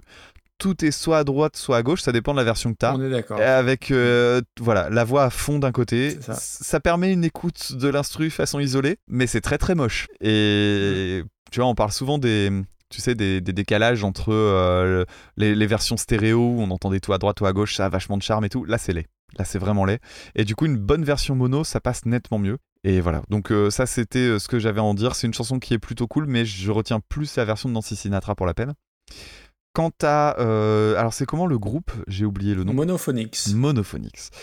Alors Monophonics, bah, groupe californien, inconnu au bataillon pour moi, mais euh, chanson qui a quand même eu son petit, son petit lot de succès parce que euh, 10 millions de vues sur YouTube, donc je me dis que c'est que j'ai, dû, c'est passé à travers mon radar. Beaucoup de commentaires en grec, j'ai pas compris pourquoi. Tous les commentaires que tu regardes, c'est en grec. C'est vrai? Ah bon. Donc euh, ouais, ouais, ouais, l'écriture et tout. hein. donc euh, impossible de comprendre la moindre chose qui est écrite en dessous. En fait, ce qu'il y a de marrant, c'est que c'est repris, mais façon soul à l'ancienne, mais de façon moderne. Enfin, le, le- le groupe en fait fait ce genre de musique et j'ai personnellement beaucoup aimé le titre Mirage. Alors je l'ai fait écouter à un, à un collègue ce midi qui a beaucoup aimé la reprise de Bang Bang. Je lui dis tiens ouais bah écoute euh, les, on va écouter une, une autre chanson et tout ça et lui il a détesté la chanson que moi j'adorais donc euh, je vous laisse vous faire votre avis. Visiblement ça divise. Alors la chanson Mirage elle commence au bout d'une minute mais après ça tue. Euh, alors la chanson la reprise Bang Bang ambiance film d'espionnage des années 60. Bah. Ça aurait eu sa place dans un Tarantino. Mm. Bah, D'ailleurs, même à la place de la version de Nancy Sinatra, pourquoi pas, je suis sûr que ça collerait bien. Ils ajoutent un riff qui colle méga bien. C'est vraiment l'habillage fonctionne bien. Alors, c'est pas super original à la guitare. Mmh, ouais. Euh, le fameux c'est pas le truc le plus original du monde. hein. Par contre, qu'est-ce que ça colle bien? Et puis derrière, t'as le synthé, la trompette qui répondent. Bah c'est cool. On a l'impression d'écouter un peu Shaft et tout. Enfin, ça marche bien. Euh, le chant est pas incroyable, mais ça fait bien le job. Ça permet un bel équilibre avec l'instru. Ça retire le, le break euh, façon gitane euh, de, de la version de, de Cher et c'est c'est une bonne idée. À la place, il rajoute un, un passage très rock en Oui. mode Ouh, yeah façon Robert Plant. Ça passe bien. Et c'est un très très bon travail de réappropriation. C'est-à-dire que j'ai vraiment l'impression que c'est ce pourquoi une reprise doit être faite. C'est-à-dire pour vraiment changer en restant euh, en même temps assez proche du produit original et vraiment apporter quelque chose de nouveau, en plus faire un truc old school mais avec une production plus moderne. Je trouve vraiment que là on touche à l'idée même de ce qu'est une, une bonne reprise. Je dis pas que ce sera forcément un, un énorme classement, Top 30 mais si je veux expliquer à quelqu'un ce qu'est une bonne reprise, ça me parle. Non, Euh, parce que ça, ça me parle autant qu'un Vanina si tu veux. Mmh, Oula, ok. Euh, bah déjà, on va remercier Lison, très Et joli prénom aussi, très de- de, très joli nous avoir prénom, ouais. envoyé cette reprise euh, donc des Monophonics. Euh, je reviens juste sur Cher. Alors, tu vois, Cher, moi, comme tous les gens de ma génération, donc c'est-à-dire un peu plus vieux que toi, c'est pas du tout Believe. Moi, Cher, c'est euh, The Shoop Shoop Song. Euh, je crois que c'est fin des années 80, début Je connais pas. 90 qui est une formidable chanson, qui était euh, musique d'un film, alors je sais plus de quel film, mais voilà, moi c'est là une des chansons de mon enfance, donc j'adore cette chanson. Bref, on parle pas de Choup Choup Song, on parle de Bang Bang. Et honnêtement, je ne savais pas que c'était une chanson de Cher, je n'avais jamais entendu cette chanson-là. Donc voilà, tu l'as dit, la chanson elle était écrite par, euh, par son mari Sonny Bono. Et Sonny Bono, c'est aussi le parrain d'Anthony Kiddis, le chanteur des Red Hot Chili Peppers, ce qui me fait presque un autre, un troisième point de John Frusciante. Euh, donc pourquoi c'était son parrain? Pour la petite histoire, le père d'Anthony Kiddis c'était le dealer du tout Hollywood dans les années 60-70. Et je crois que Anthony Kiddis, étant gamin, a dormi avec, avec Cher. Voilà, donc D'accord. je crois que c'est dans son autobiographie que j'avais dû, dû lire ça. Bref. Et Bang Bang, c'est le premier single de Cher à atteindre le top 3. Et entre Bang Bang et Choup Choup Song, donc euh, début 90, eh ben, elle n'a pas eu d'autre top, donc euh, quand même. Euh, c'est une chanson qui a été euh, reprise par à peu près tout le monde, dont Dalida en version italienne, par Sheila en version française, et il y a environ 200 autres reprises très officielles, dont celle des Monophonics. Donc j'ai noté, euh, moi aussi de mon côté, groupe inconnu au bataillon, mais généralement quand il y a Phonics dans le nom de groupe, c'est bon signe. Entre les Stereophonics ou Hooverphonics, ça, ça annonce du bon. Et voilà, groupe de soul californien, et si j'en lis ce que j'ai vu sur le site Hop Blog, chacun de leurs albums peut être perçu comme un hommage soigné aux grands artistes du genre des années 60-70. Voilà pour la petite description du groupe.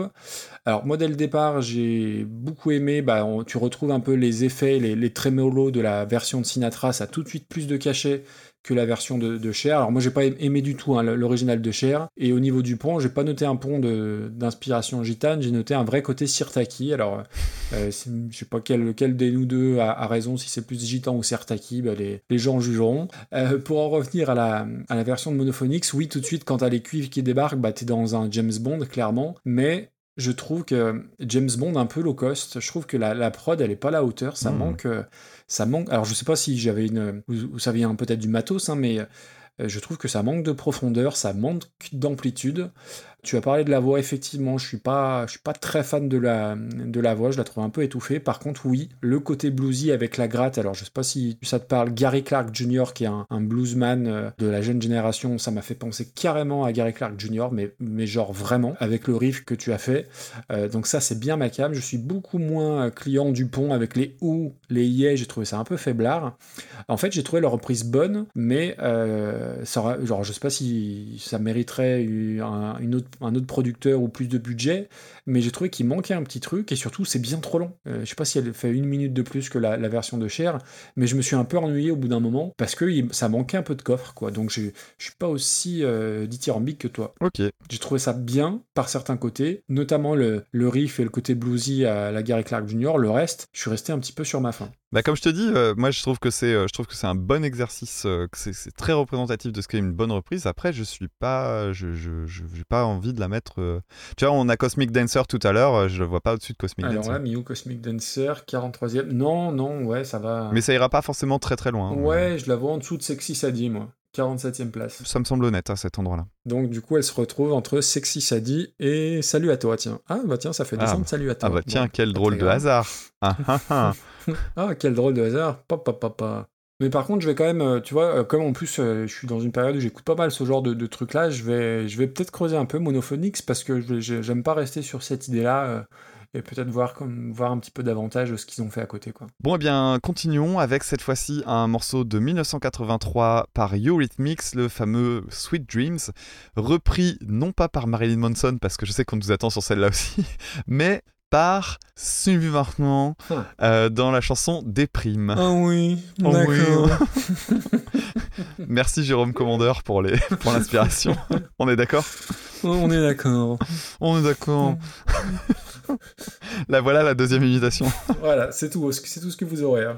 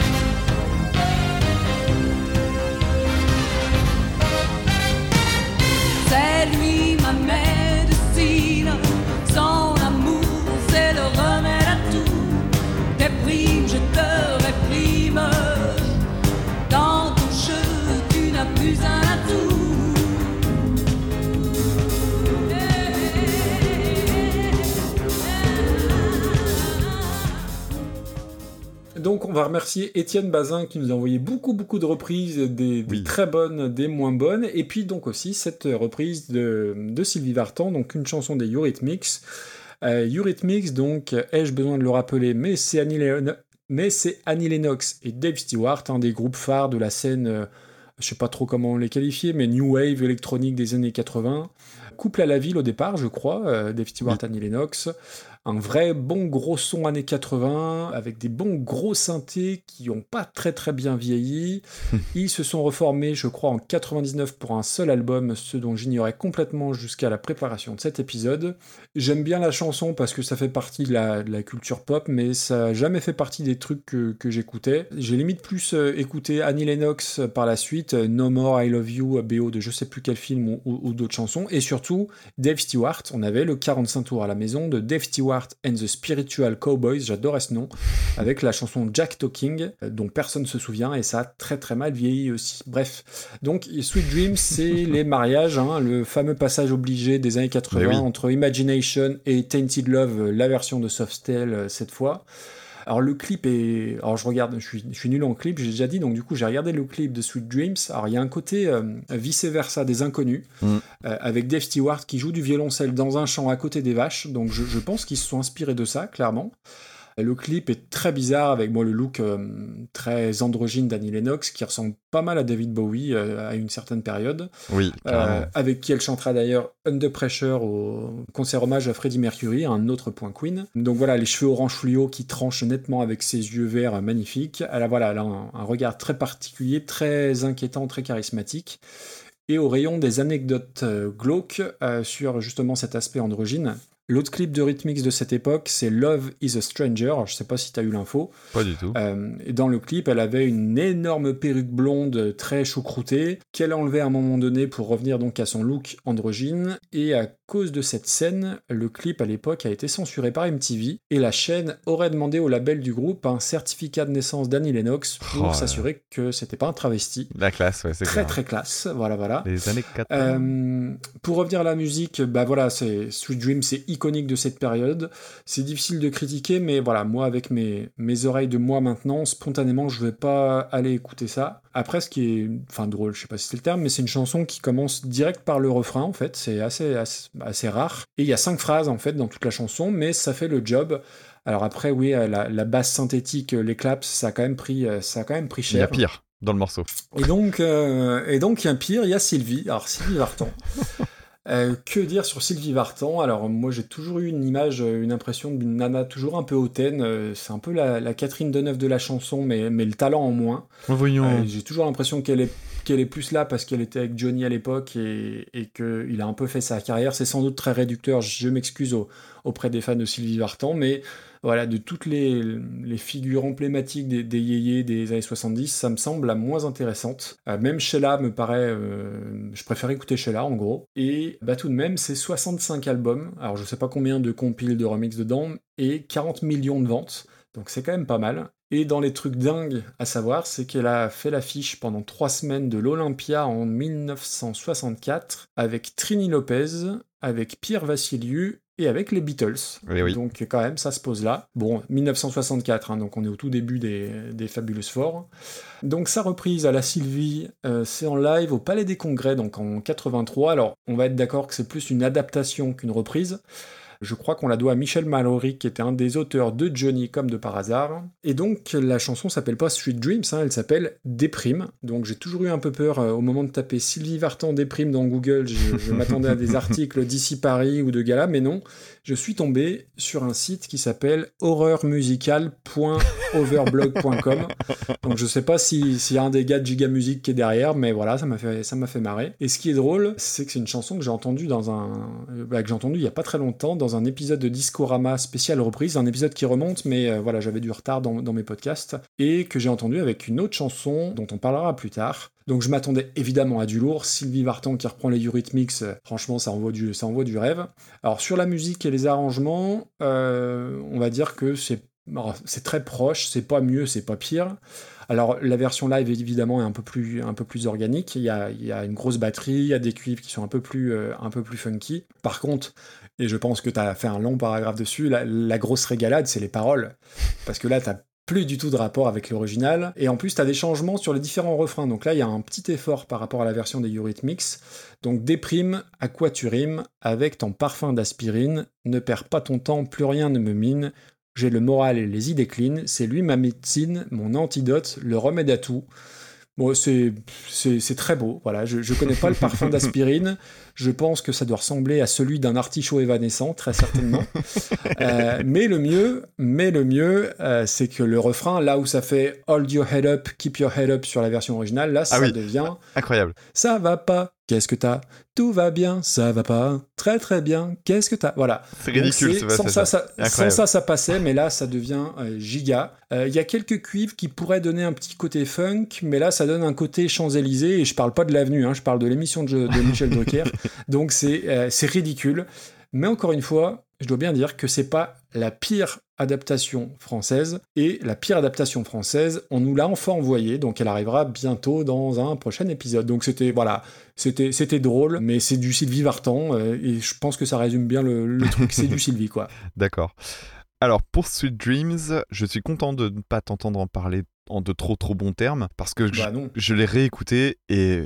Mais qu'est-ce qu'il est chiant ce morceau, chiant. bordel Ouais, ouais. Oh Alors, la ligne de synthé, quand il faut en parler, elle est très souvent mal reprise. C'est-à-dire quand on regarde des, des, bah, des, personnes qui essaient de le rejouer au synthé, c'est la merde. En fait, il y a deux synthés distincts avec euh, la ligne de synthé classique que celle qu'on chante en fait.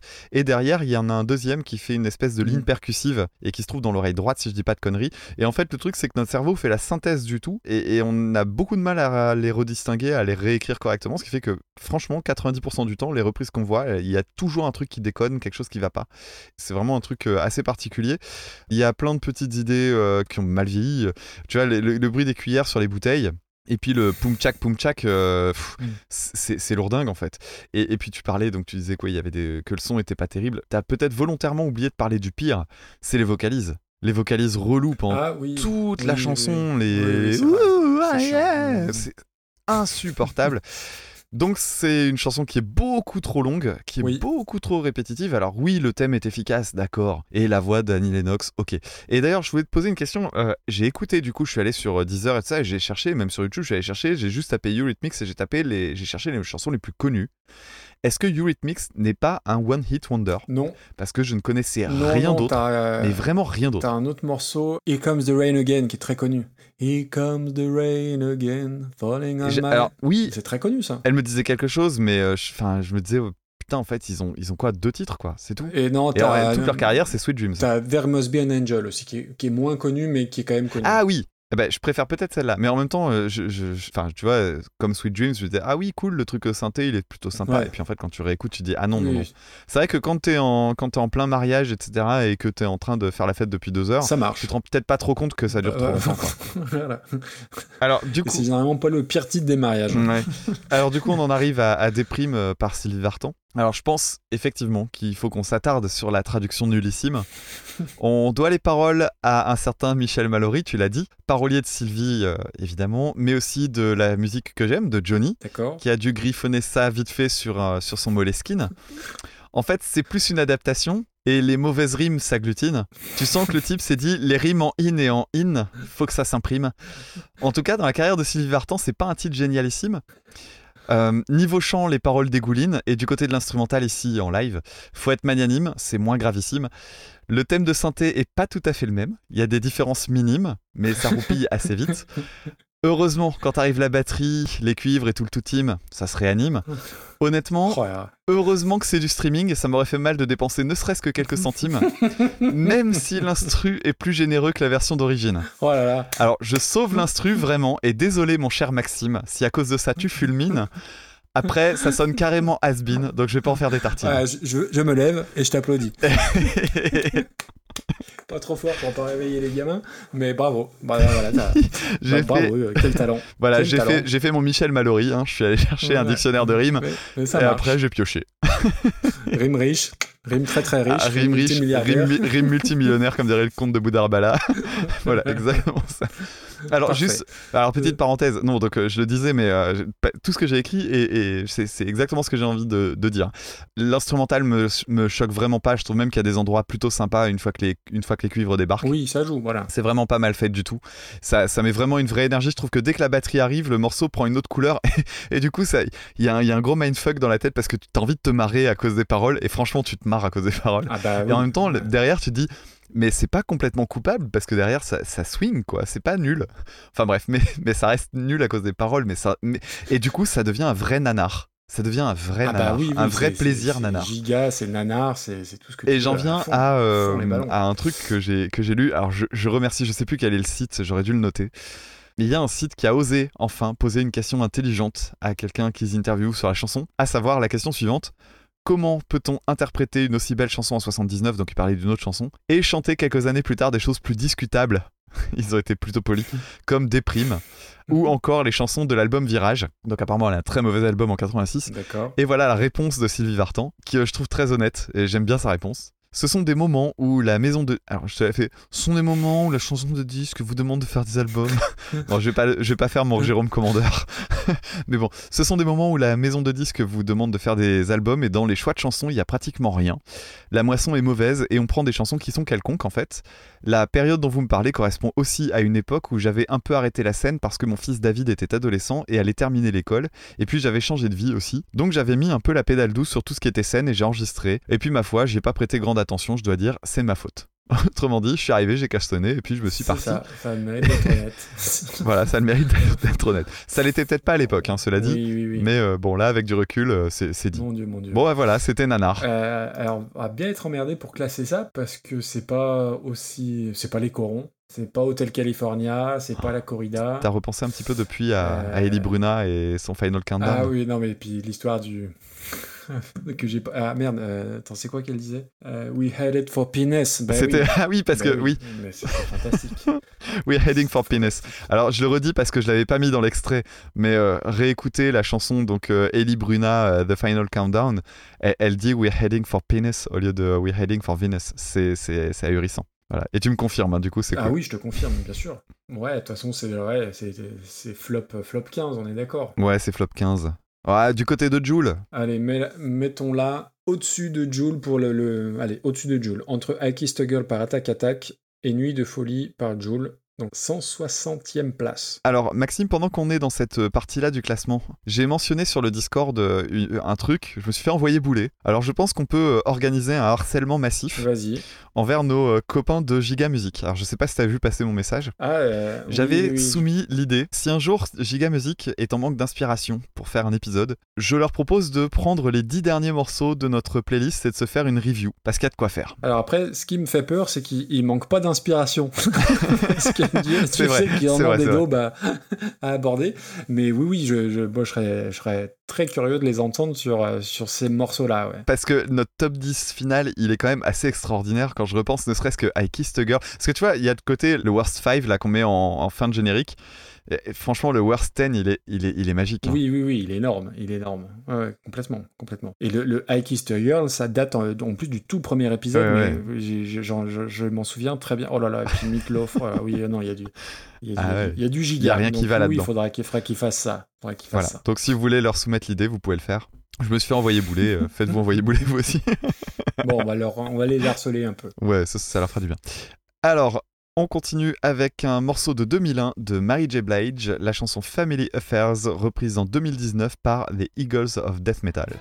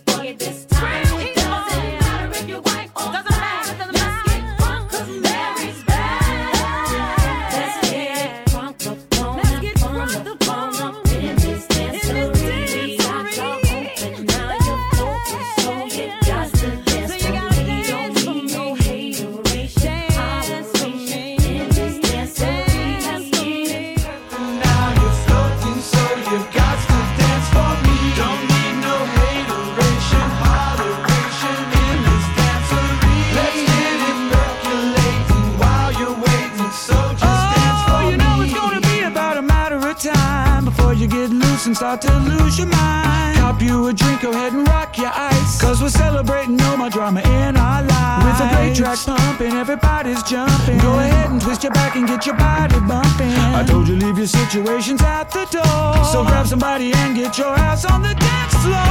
Let's get it crunk oh, oh, oh.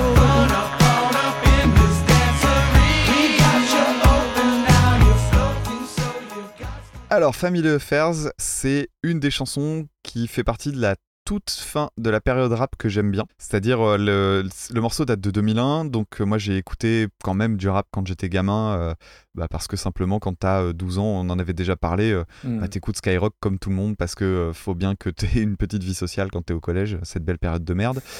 Et bon, je suis cela dit tombé sur des trucs très cool. hein. Il y, a- il y a des choses que je regrette pas une seconde, que ce soit IAM ou Eminem.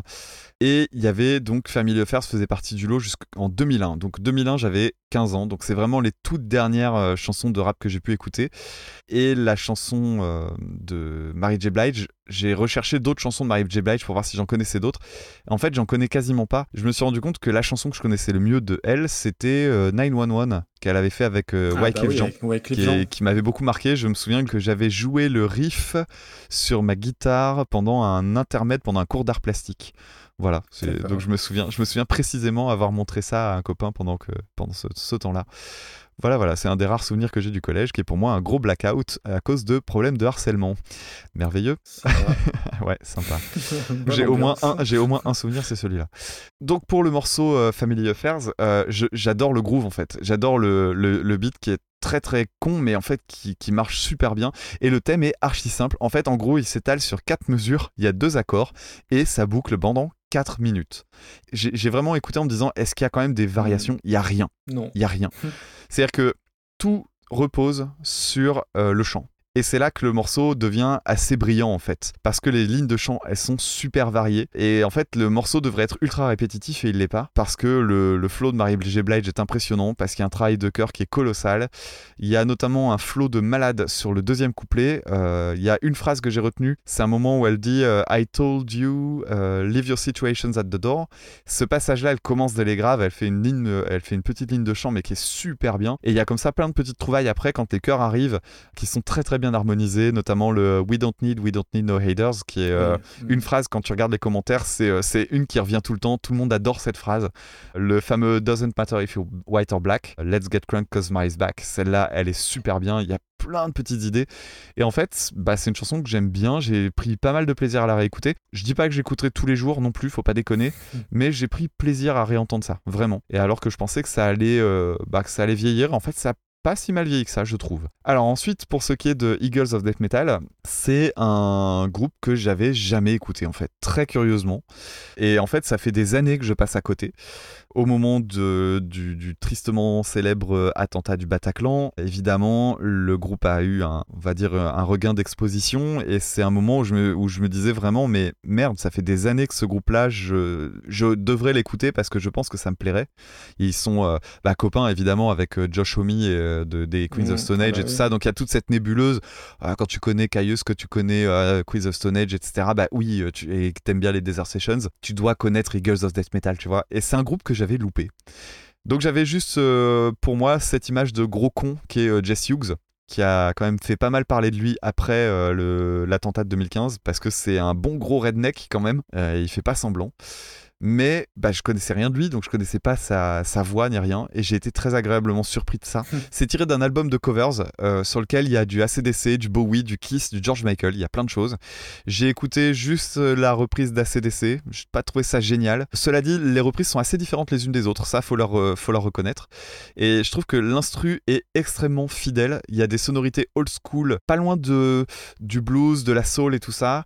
Il y a euh, un petit truc changé dans le, le- le beat que, dont je parlais il y a deux minutes. Il ajoute un kick de relance en fait à la fin, de la, à la fin des deux mesures. Ouais. Et euh, ça marche dans le rock. Et je trouve que par contre dans le truc de rap, je trouve que c'était vachement bien qu'il y soit pas. Par contre dans le- l'instru rock, ça fait sens. Et, et la voix, bah, je le disais il y a deux minutes, j'aurais jamais imaginé que c'était lui, parce que j'ai trouvé que la voix était vraiment très belle. Après, il y a des choix de prod que j'aime pas, notamment le fait que les reprises de phrases de Jess Hughes se chevauchent. Mm. Euh, je sais pas si tu as prêté attention à ça, mais en fait, il y a des moments où les coupures sont très très artificielles. C'est-à-dire qu'en gros, il finit sa phrase, mais la phrase qui suit, elle démarre pendant que la voix continue. Euh, Il y a des endroits où les phrases devraient pouvoir être prononcées l'une derrière l'autre, et en fait, il y a un cut. Et je trouve que à ces endroits-là, c'est super maladroit en fait, ça fait collage. Ouais, je trouve que ça s'entend trop en fait. Quand ça s'entend pas trop, parce que, enfin, je veux dire, des, des chanteurs et des chanteuses qui se doublent eux-mêmes, ça, il y en a plein. Oui. Mais là, je trouve que ça fait artificiel en fait. Par contre, il y a un truc que je trouve malin, c'est qu'ils gardent le même flow, mais en chantant. Et c'est plutôt pas mal. Et du coup, c'est le deuxième morceau pour lequel j'ai noté euh, réappropriation fidèle.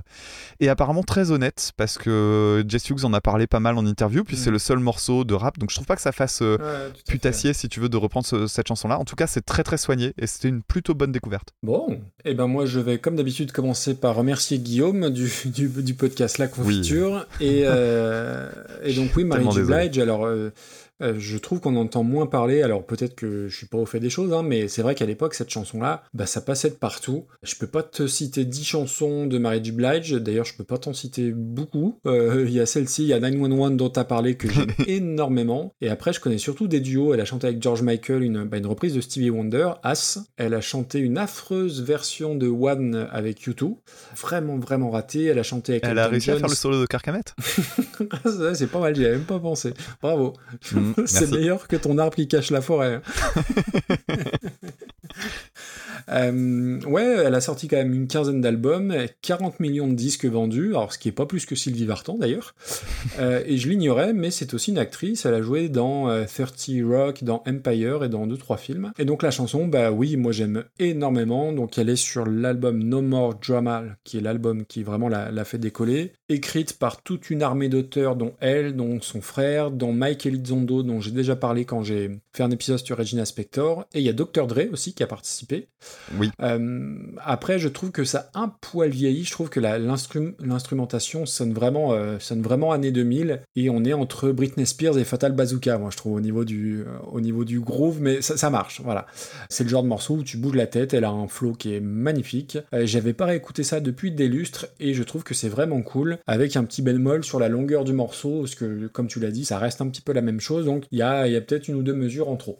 Et donc les Eagles of Death Metal, donc tu as parlé du Bataclan, bah, évidemment le, le grand public le connaît, euh, connaît le groupe un peu plus pour ça que pour le reste.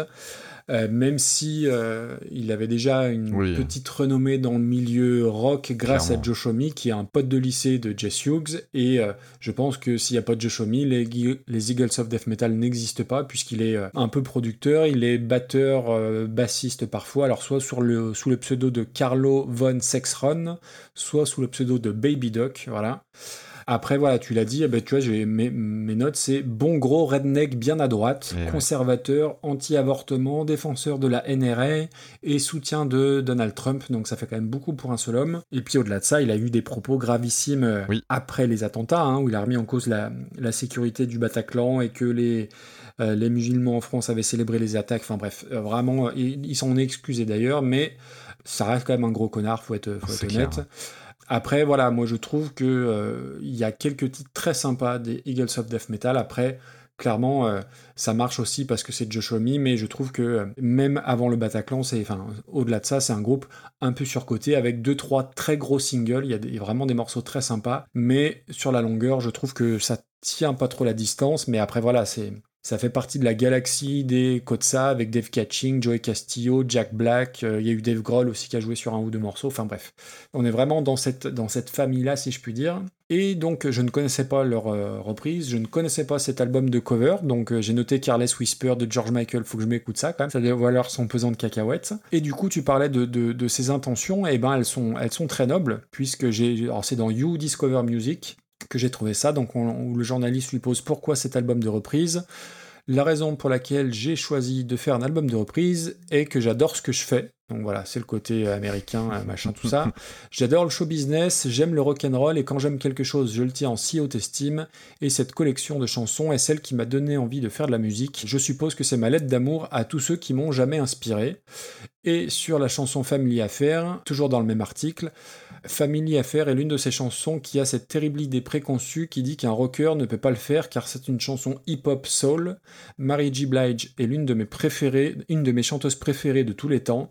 J'ai passé quelques semaines à me préparer à l'enregistrer car je voulais pas baiser cette chanson, désolé, parce qu'elle chante si parfaitement. C'est aussi la première chanson que j'enregistre où je n'utilise pas l'astuce de doubler mes pistes vocales pour cacher les imperfections. C'est mon moment le plus fier de ma carrière. Donc voilà, Mm. si on avait des doutes sur l'intention, bah il y en a plus. Et vraiment dès le, dès le départ, bah tu sens euh, l'inspiration de Joe Homme, quoi, le, le petit son rappeux des Queens of the Stone Age, le petit gimmick au piano, bah c'est tout à fait dans l'esprit de ça. Et euh, il y a un vrai côté Arctic Monkeys dans le son et dans la production, à la fois rock, à la fois groovy. Les Arctic Monkeys, période de production par Joe Homme, justement. Je suis beaucoup moins convaincu par la voix sur les couplets que sur les refrains, et il chante pas toujours juste, mais il le dit.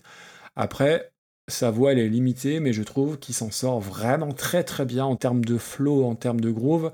Ça marche vraiment très bien et j'étais très très agréablement surpris. Alors en plus c'est assez rare de voir des, des covers dans ce sens. En plus leur version elle est plus courte, ce qui est très bien. Et au-delà du fait que ce soit un gros connard, c'est quand même sacrément culotté aussi de s'attaquer à ce, ce genre de truc là. Euh, si ça n'avait pas été lui et s'il n'y avait pas une autre chanson après, je pense que ça aurait pu être un pins potentiel parce que j'ai été surpris et, et c'est vachement bien, quoi, tout simplement. Cool. Après, ouais, moi j'ai envie de. On n'a pas tant d'exemples comme ça de chansons à la, pa- à la base souvent soul reprises par des groupes de, de gros rock.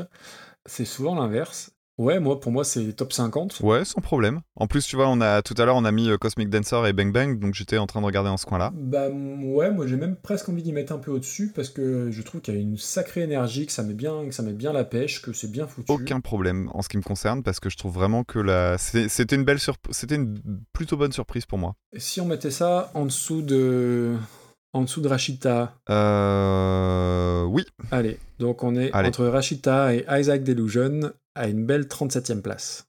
Et donc du coup maintenant, pour info, la team 36, c'est la team Rock the Casbah, hein, euh, qui est devenue à la 36e place. bah franchement, ça va, hein. On n'a pas de quoi rougir. Et du coup, toi, ta team 82, elle est où là Euh, donne- C'est la team Sylvie Vartan maintenant euh, team 82. Là, t'es la team Landslide. Landslide, bah personne de goût, la Fleetwood Mac, c'est la classe. T'es la team 16. La team 16, ouais.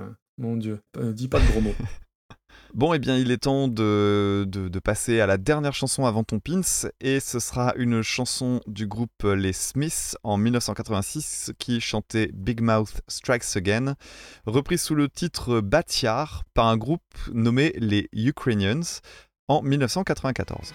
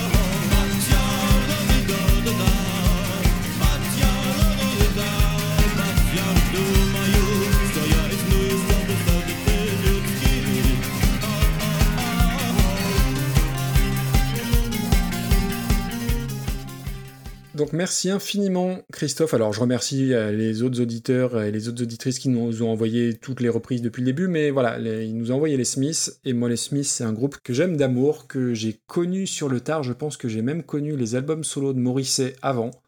Première chanson que j'ai connue, c'est oui, c'est ben, c'est ma chérie Elodie qui m'a dit tiens écoute ça, cette chanson, une chanson de Morrissey qui s'appelle Let Me Kiss You sur l'album You Are the Quarry qui est formidable que ce soit la chanson ou l'album. Et ensuite je me suis mis à écouter les Smiths.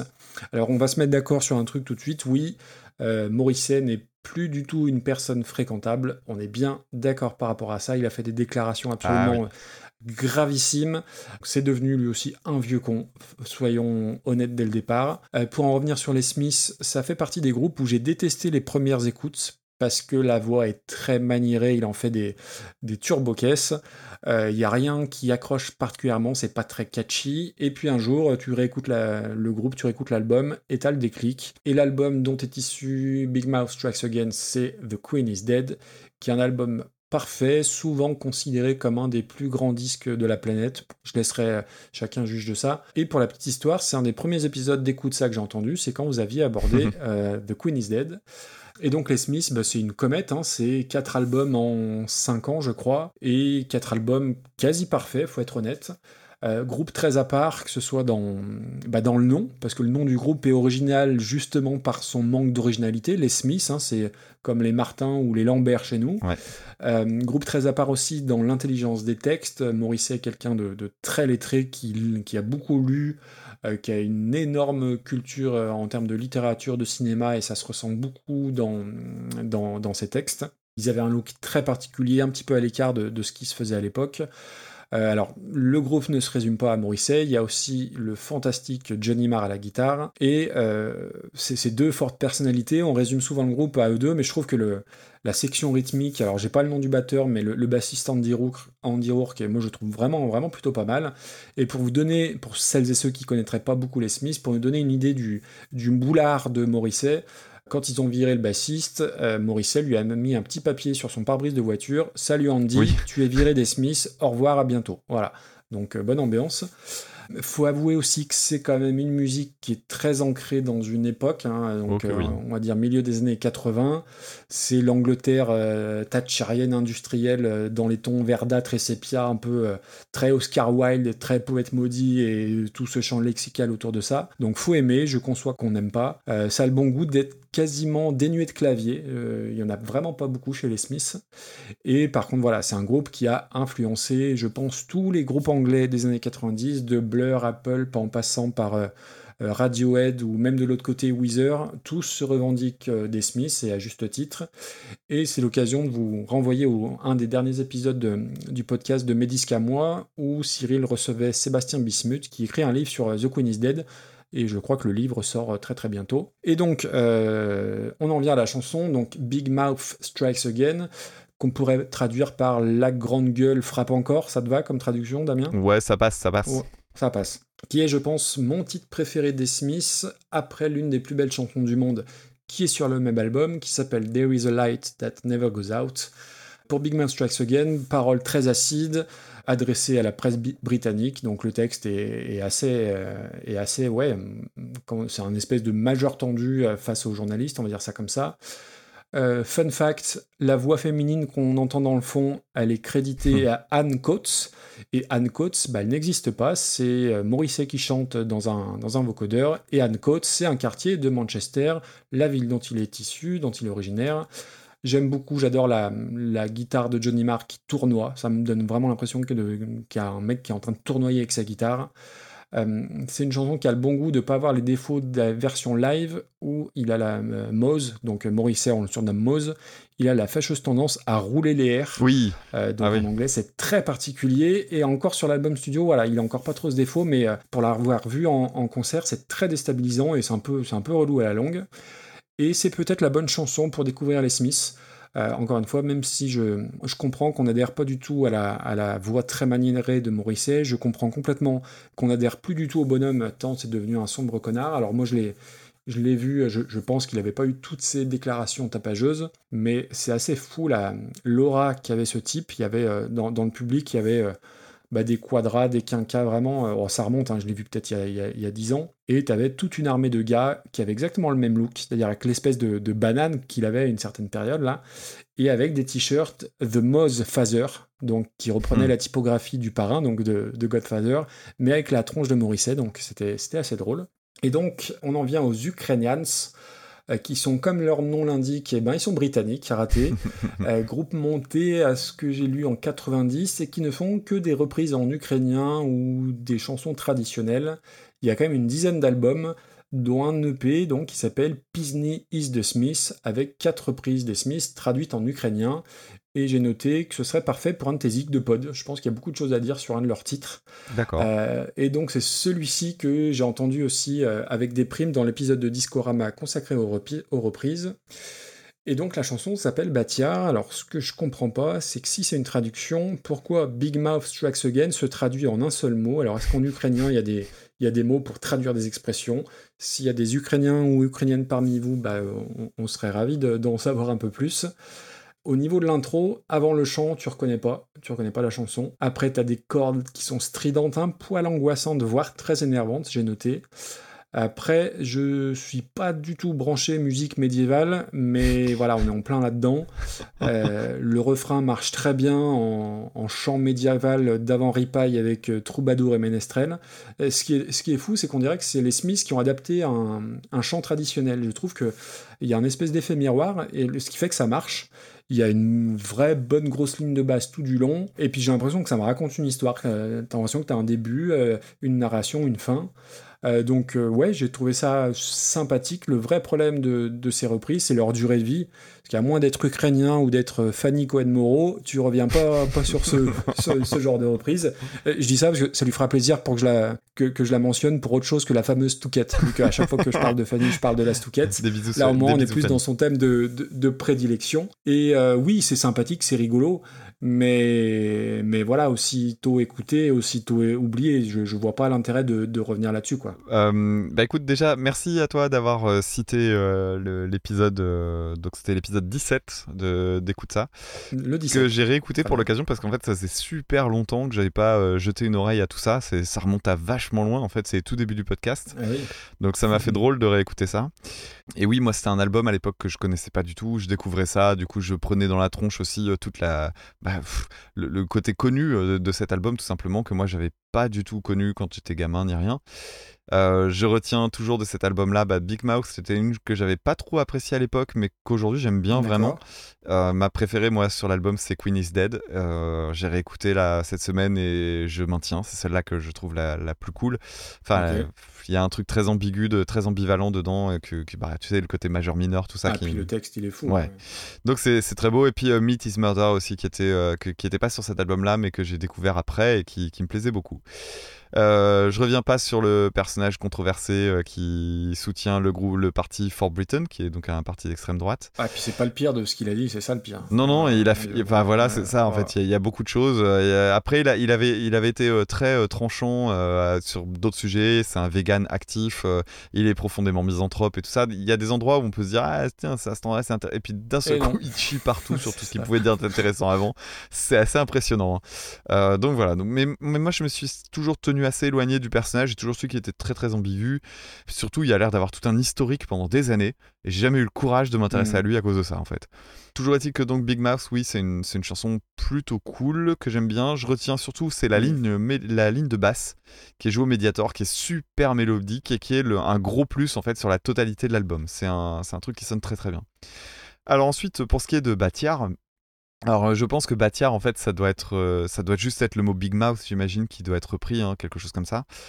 Tu parlais de musique médiévale. Euh, en fait, non. c'est pas des musiques Ah non, médiévales. je, dis, je- je dis pas que c'est une musique médiévale, je dis que moi j'avais l'impression d'être en plein Ouais, là-dedans. voilà. Ouais. Alors, en fait, c'est d'abord les, les notes aiguës que tu entends au début, bah, c'est de la mandoline. Derrière, il y a évidemment l'accordéon. En fait, c'est très inspiré de la musique traditionnelle d'Europe de l'Est. Euh, moi, ça m'a un peu fait penser à euh, tout ce qui est musique balkanique punk. Donc, euh, c'est euh, un mélange entre Goran Bregovic qui croise Gogol Bordello. Et moi, j'ai trouvé ça très sympa en fait. Mais peut-être à cause de mon côté jongli-jonglo, je sais pas. Ben, c'est Jongli Jonglo à mort, bah, du coup, tout ce que tu as cité là. Oui, c'est pour ça que je le dis. Ça permet aussi de, de repérer à certains moments, notamment dans le jeu de batterie. C'est marrant, j'ai eu un, un espèce de, de moment de révélation. J'ai eu l'impression, en tout cas dans le jeu de batterie, d'entendre du System of a Down par moment. Et alors pas sur cette chanson-là, mais sur d'autres morceaux de leur discographie, ça me semblait, euh, ça me sautait aux oreilles, c'était impressionnant. Et en fait, System of a Down, j'ai toujours vu dans la presse, oh là là, ils ont repris des éléments de la musique de l'Est et tout. Et moi, j'ai toujours vu un groupe métal qui euh, utilisait des, des gammes orientales en fait. Donc du coup, je me disais, bah, pff, euh, Bah, pas oui, plus que ça quoi. euh, Ouais, voilà, c'est genre, en fait, les mecs ils s'appellent machin truc Kian, et donc du coup, vous avez fait une fixette là-dessus. Et là, en fait, en écoutant ce groupe-là, je vois où est-ce que System of a Down a un côté, euh, bah, Mhm. justement, euh, musique de l'Est, et c'est beaucoup aller chercher du côté de la batterie, bien plus que euh, dans les gammes orientales, qui sont, elles, par contre, assez génériques et que tu peux retrouver à d'autres endroits dans le monde. Je reviens donc sur, sur ce groupe, sur les Ukrainians. Moi, j'ai vraiment bien aimé. La ligne de basse est assez proche, mais pas complètement identique. Alors, ce qui pêche vraiment, c'est les- c'est la prod. La prod, euh, elle est vraiment pas géniale.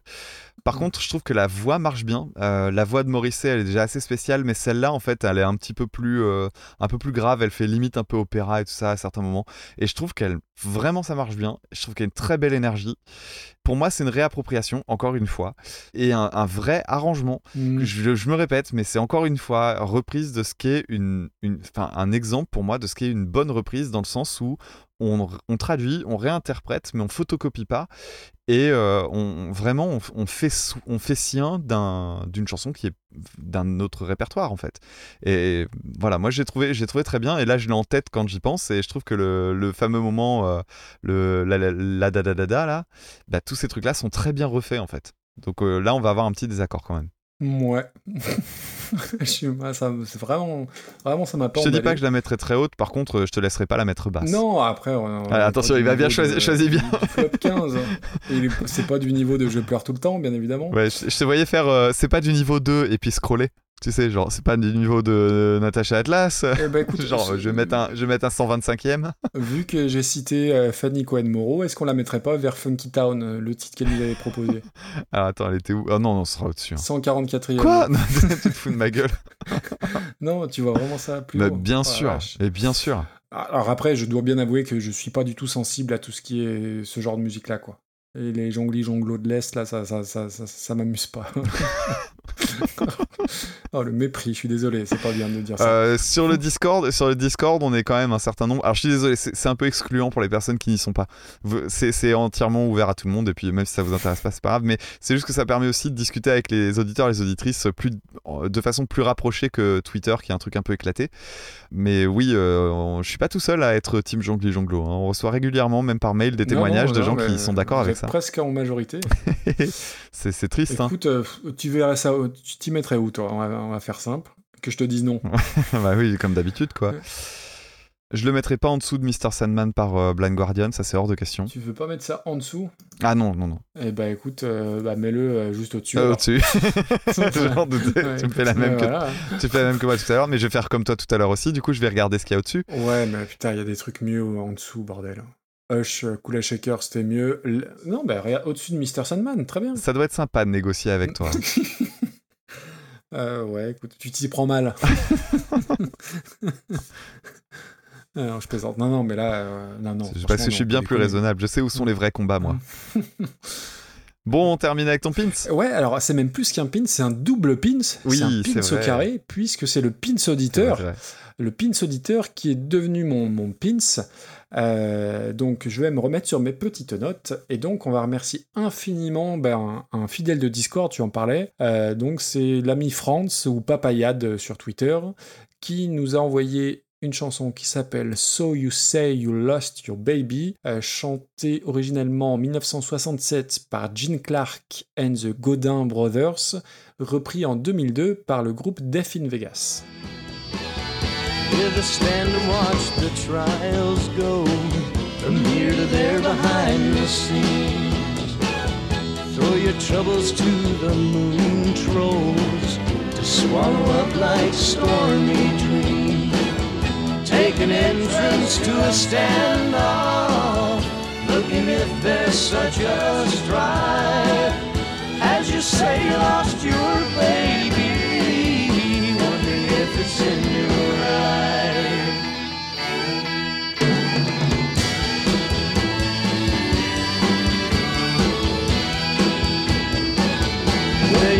your banners, that take a rise and fall in one.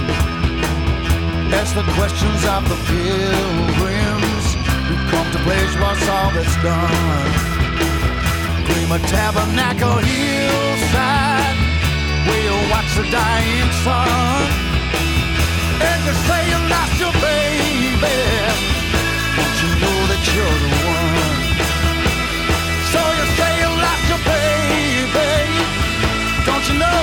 You're the one?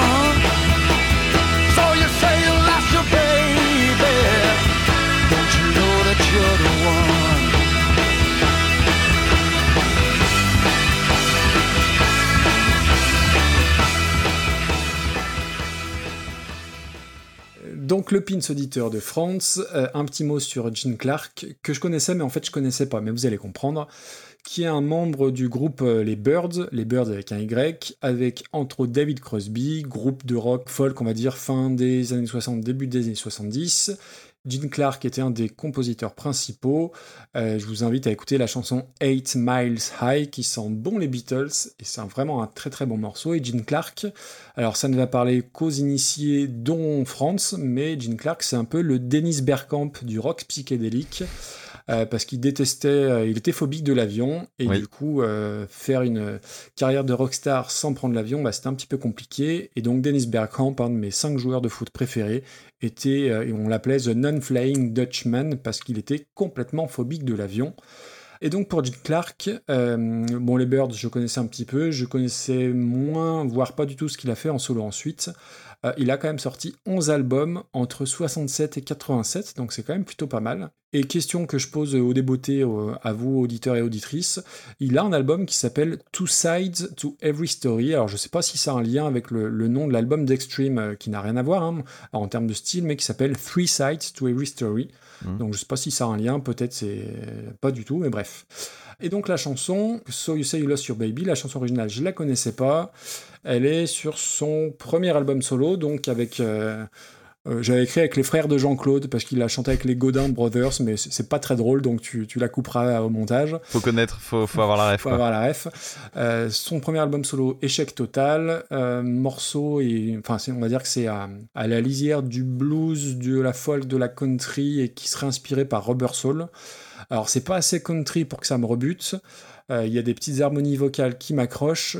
Il a une voix qui, qui sent bon l'Ouest américain et, et a chanté dans des films de Tarantino, j'ai trouvé. Et voilà, c'est euh, un condensé de la musique américaine de cette époque-là en deux minutes. Voilà, j'ai beaucoup aimé, mais pourquoi j'ai choisi cette chanson en pins? Parce que ça a été un- la, la résolution d'un mystère qui date depuis de, de longues années, presque un choc mental, qui m'a ramené à une période particulière, la période où on téléchargeait comme des porcs euh, sur les peer-to-peer. Euh, donc je me souviens, mon, mon, mon ordi tournait en boucle à la maison où je téléchargeais sur, euh, sur Emule. Moi, il y avait BitTorrent, il y avait Ah. LimeWire. Moi, c'était Emule. C'était la bonne époque où il fallait 4 semaines pour télécharger un film. Et quand tu avais le film, tu avais à peu près 3 chances sur 4 de tomber sur un porno gay ouest-allemand non sous-titré. Donc, euh, mais bah, c'était, enfin, c'était ça. hein. Et du coup, je viens de, de résoudre un mystère euh, non élucidé depuis cette époque, puisque euh, donc là, on doit être début des années 2000, on va dire, et euh, je lis beaucoup de presse musicale, et il y a un groupe dont je lis souvent des trucs, Def in Vegas, et je me dis, bah tiens, je télécharge un album, et j'avais téléchargé un album 2 qui s'appelait à l'époque, euh, et qui s'appelle toujours Back to Mine, et en fait, j'ai longtemps pensé que c'était une erreur de, de téléchargement Emule, que c'était un mauvais nom de fichier, parce que c'était une compile, il y avait des choses très différentes, et il y avait notamment euh, Nina Simone sur l'album qui reprenait My Sweet Lord de George Harrison. Donc je me suis dit, ça c'est pas du tout in Vegas, Mhm. mais dans la compile, il y avait un morceau que j'adorais sans savoir qui chantait. Il y avait, je, je crois pas qu'il y avait Shazam à l'époque. Donc voilà, et puis après, j'ai mis, j'ai mis ça de côté pendant très très très longtemps. Et ensuite, j'ai découvert euh, Def in Vegas pour de vrai, entre guillemets, via un de leurs albums qui est complètement différent et on en reparlera. Et donc, en bossant l'épisode, là, euh, dans la semaine, je comprends que Back to Mine, c'est bien Def in Vegas, mais c'est une série de, compilations, les Back to Mine, mixées par des groupes ou des DJ très différents, de Morchiba à euh, Mercury Rêve, donc en passant par Def in Vegas. Et le morceau que j'adorais à l'époque, et ben je te le donne Emile, et ben c'est un morceau de Gene Clark qui s'appelle Only Colombe. Donc écoutez Only. Colombe de Gene Clark, c'est fantastique. Et là où les choses sont bien faites, c'est que l'album à l'époque de Death in Vegas que j'ai découvert euh, par la suite, et ben c'est Scorpio Rising où se trouve cette fameuse reprise de Gene Clark. Donc la boucle est, est bouclée complètement. Et donc voilà, alors juste je reviens, euh, du coup c'est un peu décousu, je m'en excuse. Death in Vegas, groupe, de, groupe anglais, musique électronique un peu trip-hop, on va dire ça comme ça. Ils devaient s'appeler les Dead Elvis, mais les ayants droit du King ont dit non, donc ils ont juste appelé leur premier album Dead Elvis. Et vous connaissez forcément certains morceaux parce qu'il y a pas mal qui sont utilisés dans, dans les pubs. Et si vous vous souvenez de la- l'émission du cinéma de Jamel sur Canal, la musique de fond très très lounge, et ben c'est une musique de in Vegas qui s'appelle All That Glitters. Voilà. Ah ouais Oui, Ah, je connais un seul de leur album, donc Scorpio Rising, et c'est un album que j'adore, qui est un, un parfait mix de rock et de musique électronique avec plein de featuring de renom, dont Liam Gallagher. Il y a une chanson, je crois, qu'on retrouve dans Lost in Translation de Sofia Coppola, à vérifier. Et donc, il y a la chanson You Say You Lost Your Baby. J'ignorais que c'était une reprise, et j'ignorais que c'était Paul Weller, d'ailleurs, qui chante. Donc, Paul Weller, c'est un, une icône de la musique anglaise, fondateur de The Jam. Sans lui, en gros, pas de Britpop, on va faire simple. Et c'est ma chanson préférée de l'album des Death in Vegas. En trois minutes, t'as tout. T'as un côté très blur dans l'intro, très sautillant. Il y a un côté New Order, donc très Manchester dans la musique. La voix de Paul Weller, bah, elle m'embarque bien plus que celle de Nick Cave dont on parlait tout à l'heure.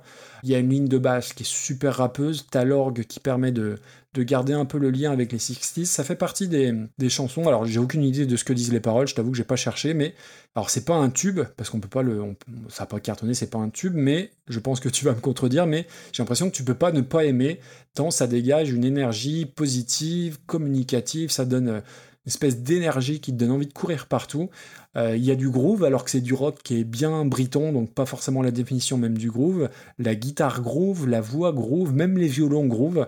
Et je l'ai eu, alors j'ai eu deux chansons dans la tête toute l'après-midi, la chanson par Nick Cave et You, euh, You Say You Lost Your Baby par les Death in Vegas. Alors le Pins, je dois bien l'avouer, il est plus pour le fait de la résolution du mystère depuis tant d'années que pour la qualité intrinsèque du morceau, mais quand bien même, je trouve que c'est un morceau incroyablement efficace, condensé en trois minutes. Euh, ça fait le grave le job et euh, vraiment j'ai passé un super moment et en, en découvrant euh, tout ça et en écoutant le morceau. Mais je pense que tu vas pas aimer. Euh, on va voir. Alors, le- juste un petit truc. Tu, tu sais, pour les, les Birds, y a- y a- je pensais que tu allais le dire parce que l'anecdote est rigolote. Euh, il avait la phobie de l'avion, euh, donc après il a quitté les Birds. Alors pour deux raisons visiblement. Alors pour une question de pognon déjà parce qu'il avait euh, visiblement il, touchait plus d'argent que les autres parce qu'il était compositeur principal et donc ça commençait à créer des on va dire des décalages un peu trop forts par rapport au reste des membres du groupe. Et le deuxième, la, petite anecdote, c'est celle-là que je pensais que tu, je pensais que allais la donner c'est que au moment d'évoquer sa phobie de l'avion, on lui aurait dit si t'es phobique de l'avion, tu peux pas être un bird. Et oui, parce que bird en anglais. Ah ouais, oh punaise, ouais. oh là là. Et, ouais, Oh et c'est pas, c'est Ah, pas un ça, jeu, ça, c'est pas moi qui fais un jeu de mots de merde. hein, c'est là apparemment ce qui lui aurait été dit par un des Mon autres Dieu. membres du groupe. Eh bah, Grosse ambiance. je vais pas boire que de la cristalline, hein, les, les amis des Birds là. Ouais. Oh. Euh, donc voilà. Alors le, le personnage derrière tout ça, en tout cas, il- lui, euh, carrière solo ignorée par le grand public. Donc tu disais que tu le connaissais pas, je le connaissais pas non plus. Mais euh, apparemment très aimé de la critique et des gens du métier, ce qui lui a permis de faire sa carrière dans son coin. Mais oui, effectivement, pas de grand succès qui lui permet d'être vraiment retenu autrement que comme étant un des membres fondateurs des Birds. Alors moi, je le connaissais pas. Euh, je suis allé écouter quelques trucs sur Deezer. C'est plutôt joli, faut reconnaître. hein, ce qu'il ce qu'il fait en solo, euh, c'est de la musique folk avec des petits accents de country, qui mélangent un petit peu le psyché. Franchement, je pense qu'en 2020, c'est dispensable. Il y a beaucoup de choses. euh, Ouais, voilà quoi. À l'époque, franchement, ça, Ok. ça, ça passe bien, mais c'est pas. euh, J'y retournerai pas nécessairement quoi. Mais c'est pas désagréable en soi. Alors, la compo, je l'ai trouvé plutôt sympa en soi. Euh, les violons dans l'oreille droite, les jolies harmonies vocales, euh, Oui. le, la ligne de chant qui est vraiment bien. Mais je te jure, j'ai eu tellement de mal à l'écouter, la chanson originale Ah bon? À cause de d'une chose, je ne sais pas sur quelle version tu es tombé, mais comme tout à l'heure avec la question du stéréo, il y a une version où le alors je crois que c'est de la sitar qui est euh, dans, dans une des deux oreilles, je crois que c'est dans l'oreille droite, c'est insupportable. On est au même niveau de vrillage d'oreille que euh, ce trou de balle de Bob Dylan avec son harmonica pourri là. C'est vraiment ça. Vraiment ça. Je, je te jure, en fait, la- la- pour tout te dire, la première série d'écoute que j'ai faite, donc j'écoutais en, en bagnole hein, avec mes plugs. C'est pas bien, il faut pas le faire. Et, et en fait, j'écoutais euh, j'écoutais cette chanson et euh, j'ai retiré mon oreillette. C'est vraiment, ça vrille, quoi. C'est physique, ça blesse, ça fait mal. Ça m'a gonflé. J'ai fini par tomber sur euh, d'autres versions en, en mono avec le son centralisé, etc. où ça passe derrière.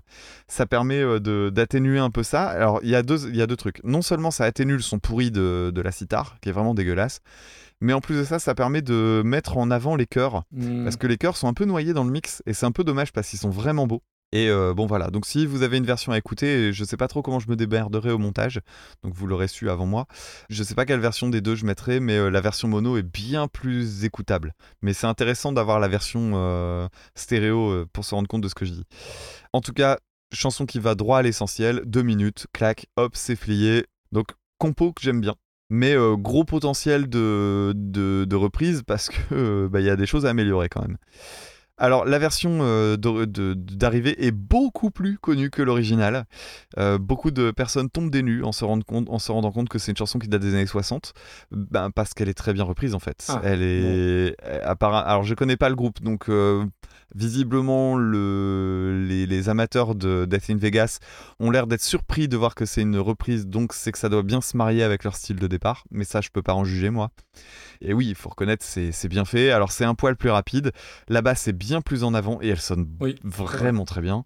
Et il y a une très chouette voix qui en fait pas trop. Et ça, c'est agréable aussi. Les arrangements de cordes sont retravaillés. Et moi, j'aime bien le télélététététin, qui est assez rebondissant. Tu parlais de groove, je pense que c'est à ça que tu faisais référence. Et puis euh, l'orgue qui va évoquer justement le, le rock psyché. Donc ouais, c'est une bonne découverte. La fin est plus longue sur l'instru, c'est une bonne idée aussi. Après, moi, ce qui m'étonne, c'est qu'elle soit en pins, mais je comprends mieux maintenant. Parce que clairement, dans toutes celles qu'on a entendues aujourd'hui, c'est loin d'être la meilleure. Mais je, je comprends l'attachement euh, sentimental avec euh, toute cette histoire de, de, oui, de téléchargement et tout ça. Puis si, c'est la meilleure. c'est la meilleure du jour, hein, si, tout simplement. Moi je, trouvais, moi, je trouvais sincèrement que c'était euh, c'était une chanson. Je me dis, dans le tirage au sort, elle serait arrivée en deuxième. Je me serais dit, bon, allez hop, ça c'est plié, on peut passer à autre ah chose. ouais, bah, écoute, euh, Voilà. Alors oui, sans l'histoire de- du choc mental, euh, peut-être que je l'aurais pas mise en, en pins, mais je dois bien avouer que j'ai pas été embarqué par beaucoup d'autres euh, reprises aujourd'hui. Autant, Ouais, t'as pas de cœur. bah, je dois pas avoir de cœur, mais non, non, tu vois, je refais la liste, mais euh, c'est homogène, c'est-à-dire que c'est c'est du très correct partout, sauf pour notre amie Sylvie. Mais ça se tient, ouais, c'est un groupe étau de bonnes reprises sans que ça soit non plus euh, ultra euh, ahurissant, mais je pense que So You Say You Lost Your Baby, c'est la meilleure reprise de la soirée. Hop, hop, hop, Très hop, hop, hop, hop, hop, hop, hop, hop, hop, Ah oui. hop. Ah Tu me toucheras pas la bronze. Alors la bronze, on l'a mis quel... euh, Oh putain, on a mis, On l'a mis 25e. 25ème, c'est hors de question. C'est So You Lost a Baby. Je suis désolé, euh, en termes de reprise, euh, c'est c'est très, c'est très fidèle quand même. Bon, il a le bon goût de virer le son dégueulasse là, euh, su- super horripilant. Alors le mec il s'extase de, de, 6 minutes de contre-larme de Flavien Berger de je sais pas quoi, mais par contre euh, un mix un peu mal fait, euh, ça, ça le fait tiquer. Putain, c'est le pédale qui dit au camembert tu pues. hein. Euh, bon, il veut mettre ça où alors? Euh, S'il veut pas mettre ça au-dessus de la bronze Bah écoute, on vient de mettre euh, Family Affairs là. Eh ben, entre, entre Formidable et Family Affairs, donc tac, de la 25 à 35e, ça fait 12 places, donc 6. Voilà, on la met 36ème, c'est très bien. Euh, non, non, bah non, ça, non, non, pas 36e, on va la mettre au milieu des deux. Ouais, moi je veux, tiens, juste pour me faire plaisir, tu la mets dans le top 30, donc en dessous de Sunshine of Your Love. Oh là là, est-ce que ce qu'il y a de bien, c'est que 29-30, c'est facile à dépasser. Ça permet de négocier parce que euh, clairement, euh, So You Say You Lost a Baby et euh, Ouais. Sunshine of Your Love, c'est dépassable. hein. Ouais, bah formidable aussi, c'est dépassable. Vanina, ça ferait long. Normalement, elle, jamais de la vie, elle doit être à la 40e place. Alors, ça, c'est vraiment. euh, On le redit, hein, un rendez-vous sur Twitter pour aller regarder ce même merveilleux. C'est détestable. Donc, euh, on peut le décrire peut-être pour les personnes qui seraient pas sur les réseaux. Ah bah oui, c'est mieux. Donc euh, j'imagine que euh, vous avez suivi cette histoire de ce, de ce grand bateau cargo euh, Evergreen qui avait bloqué le canal de Suez. Et il y avait une photo qui avait beaucoup tourné sur les réseaux où on voyait, donc c'était une photo prise depuis un autre bateau cargo. Donc on voit devant nous, à, à- bah, un peu à perte de vue, des, des gros containers. Et au fond, on voit le bateau Evergreen qui coupe complètement le canal de Suez. Et j'avais mis, j'avais mis sur le le bateau Evergreen, j'avais écrit Vanina. Et le bateau qui arrive, j'avais écrit tous les morceaux qui veulent se classer dans le top 30. C'est ça. Donc voilà, c'était la bronze en l'occurrence qui a réussi. Et la bronze, elle a Euh, réussi. Mais c'est pas la seule, hein, il ouais. y en a d'autres qui sont passés au-dessus. Ouais, non, non, ça va. Mais oui, on avait une vraiment une playlist de qualité. Tu parlais d'un classement homogène. Je regarde, quand tu scrolles la liste, on a des, trois morceaux entre 30 et 45, Ouais, mais après vrai. on a un morceau en 79, un autre en 84e place, un autre en 99e place, Marie Laforêt en, 5 en 115 et euh, Sylvie Vartan. Il y, a un- il y a un trou après. Ouais, il y a. Sylvie Vartan en 163e. Euh, au fond de peloton. Ouais, ouais. Ça c'est notre co- ça Mais, c'est le, le non, fond non, de le fond de classement c'est se ressemble de plus en plus à un croisement entre euh, Nanarland et, Et Giga Music. Et je trouve ça délicieux. D'ailleurs, euh, gros, on profite hein, du coup pour faire des bisous à tous les copains copines qui ont été cités pendant cet épisode parce que là c'était du bon name dropping de podcast aussi. Ouais, c'est pas faux. C'est pas faux. Bon, ouais, normal, normal. Ah oui, puis j'ai oublié. Attends, euh, tu, tout à l'heure quand tu avais parlé de, c'était de Sylvie Vartan justement. euh, toi, tu avais entendu dans Discorama et moi j'avais entendu parler de cette chanson-là dans euh, Blind Best de euh, Julien Baldacchino. Ah, génial. Donc euh, c'est l'occasion de faire un, un bisou à Julien. Et puis, bah, ça sera Voilà, l'occasion un jour que je te mette une pilée euh, quand on, on participera aussi. Quand tu veux, j'ai réécouté des Blind Best et là j'ai trop envie de, j'ai trop envie de le faire. Il y a du niveau. Hein. Il y a du Et niveau en fait, c'est vraiment, je me sens, il y a des moments, je me sens ridicule parce que je me dis, oh bordel, là, vraiment, je me retrouverai à la, à- vraiment à la ramasse. Et à d'autres moments, je me dis, mais j'ai capté au bout de une demi-seconde ce que c'est et je suis là en mode, mais, mais allez-y, réagissez, bordel, c'est ça. Le problème, c'est quelle va être la, la playlist? Est-ce que je vais juste me ridiculiser comme ou, une merde? ou alors, ce qu'on peut faire, et ce que j'avais soumis sur Twitter, c'est qu'on fait un- une bataille de couple, c'est-à-dire qu'on joue, toi et moi, contre euh, Nico et Starlet de la Pifothèque. Deux contre deux. Oui, Ça, c'est très bonne idée. Mais tu sais, moi, je suis, gour- je suis gourmand. Moi, j'ai envie de tout faire. Moi, j'ai envie de Ah, faire ça et la pyramide musicale. Ah oui. Moi, j'ai envie. de- Non, j'ai envie de faire la pyramide Ah. musicale, le blind best et le blind best avec toi. bah écoute, en, en ma bromance. Parce qu'il paraît qu'on est, il paraît qu'on est une jolie bromance. Ah bah écoute, je sais pas si on est une... Bah ça dépend des moments en fait. Ouais, c'est ça ça. dépend des moments. Euh, C'est comme dans un couple. hein, Il y a des fois, ça, il y a des fois, ça merde. voilà, un couple d'un an, c'est déjà une étape, c'est déjà un cap, il faut le dire. Enfin, on n'a pas Mm, fêté les c'est un vrai, an c'est encore. vrai, c'est vrai. Bientôt, bientôt. Non, pas encore. Euh, du coup, euh, parlons peu, parlons bien. Donc le classement, tac, on l'a dit, on a fait, on a fait les 10 morceaux. Et quand même, il nous reste deux trois petites bricoles, dont la question auditeur, parce que bien évidemment, je ne comptais pas vous faire deviner quoi que ce soit avec mon vibraslap en début d'épisode. Donc Mm. Damien euh, a prévu un plan B pour la question auditeur. C'est à toi, Damien. Allez, c'est parti pour le Pins Auditeur. Donc, si vous retrouvez le morceau que je vais merveilleusement vous interpréter au stylophone, vous envoyez un mail à recoversionpodcast.gmail.com sur lequel vous indiquez le nom de l'artiste, le nom de la chanson et euh, le choix de votre pins éventuel si vous êtes tiré au sort. Attention les oreilles.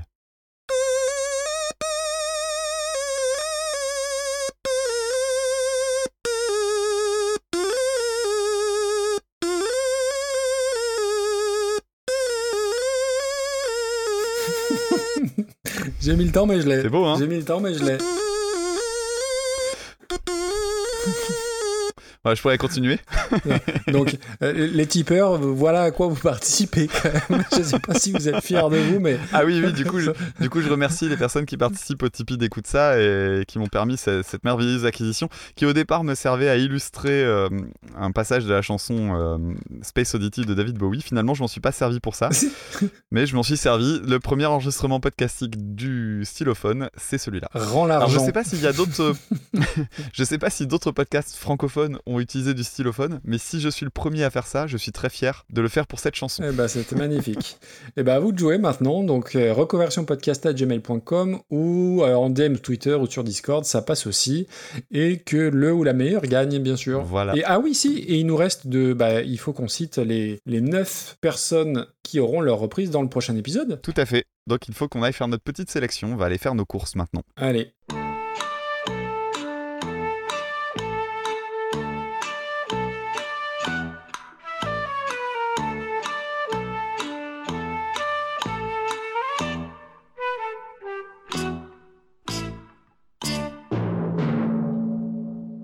Et donc, dans le prochain épisode, on étudiera des reprises proposées par Jeff Vedder, On continuera avec Julien Beguec. ensuite un titre proposé par Séverine, Ensuite, un proposé par Ben Vrins, Vrins, je ne sais pas comment on le dit, tu me pardonneras, ensuite un titre de Jean-Christophe, qui a un label de musique apparemment. On continuera avec un morceau proposé par Sandra, On continuera ensuite avec un morceau euh, proposé par Edouard. puis une autre Séverine, deux Séverines d'affilée. Exactement. Et on terminera par Sébastien, plus le Pins Auditeur, si vous avez reconnu la fabuleuse chanson de Damien au stylophone. Exactement, une très très bonne chanson. Qu'est-ce qu'on a oublié, Damien? Non, on a tout dit. Tac, Ben, les prochains. oui, un rien, peu d'actualité.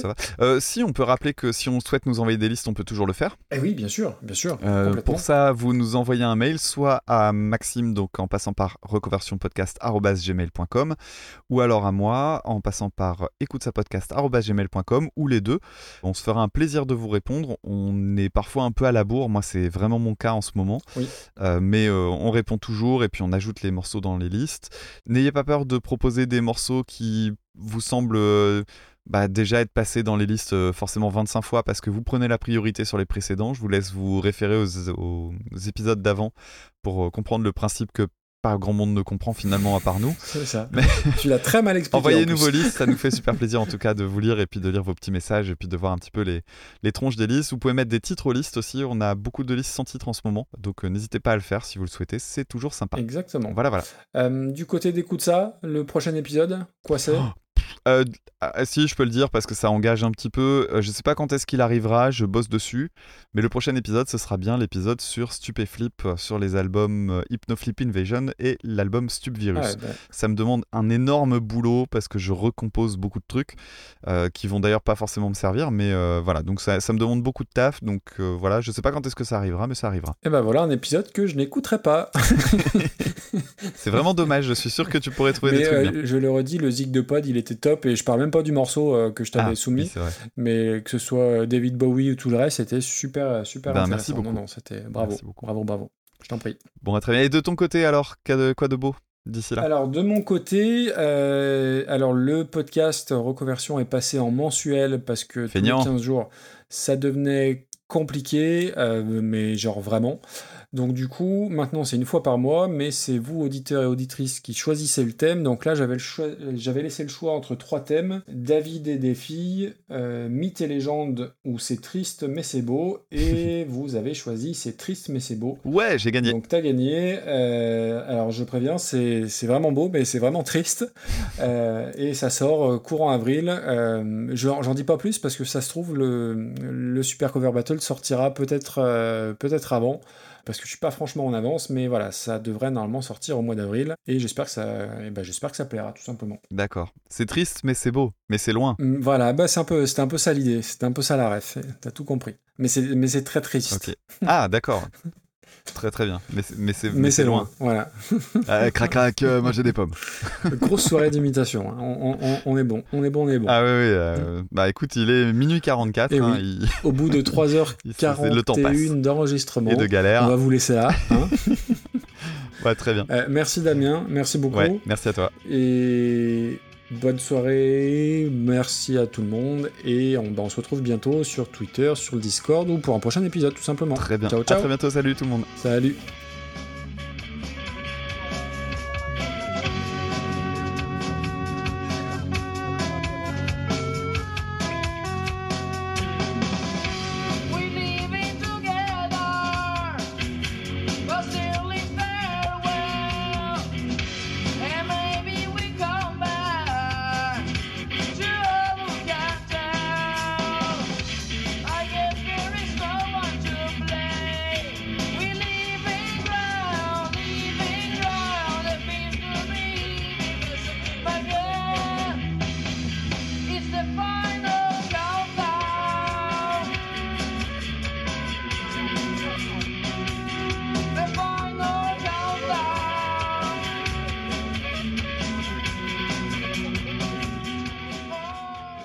Je pense qu'il est temps de faire une confession puisque nous sommes le 30 mars.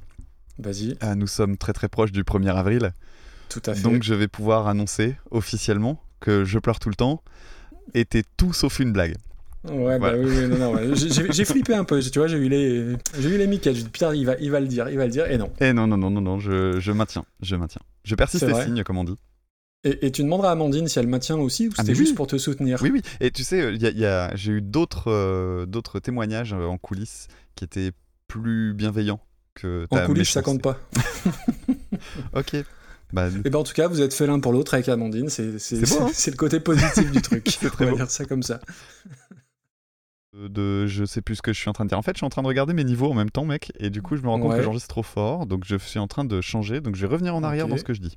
D'accord? Fais comme chez Mais toi. t'inquiète pas, j'ai juste besoin de ça parce que sinon ça a saturé et ça a pas bien Moi, marché je suis moi. confort, je suis bien. Blablabla, patate poil, patate poil, patate poil, patate Allez, poil. Chivardi. Putain, putain, Ça putain. marche pas? Chirac. Putain. Ah oui. Ah putain. Oh putain. Ah là, c'est mieux là. je fais très, je fais de très bonnes imitations. On, on va avoir des imitations ce soir. On va-. Oui, j'en ai une. Ah oui, bah oui, on a la même. hein. Euh, je sais pas si on a la même, mais j'en ai une. Ah non, non, non, il peut y en avoir deux, effectivement. Alors attends, euh... je viens de penser à la deuxième.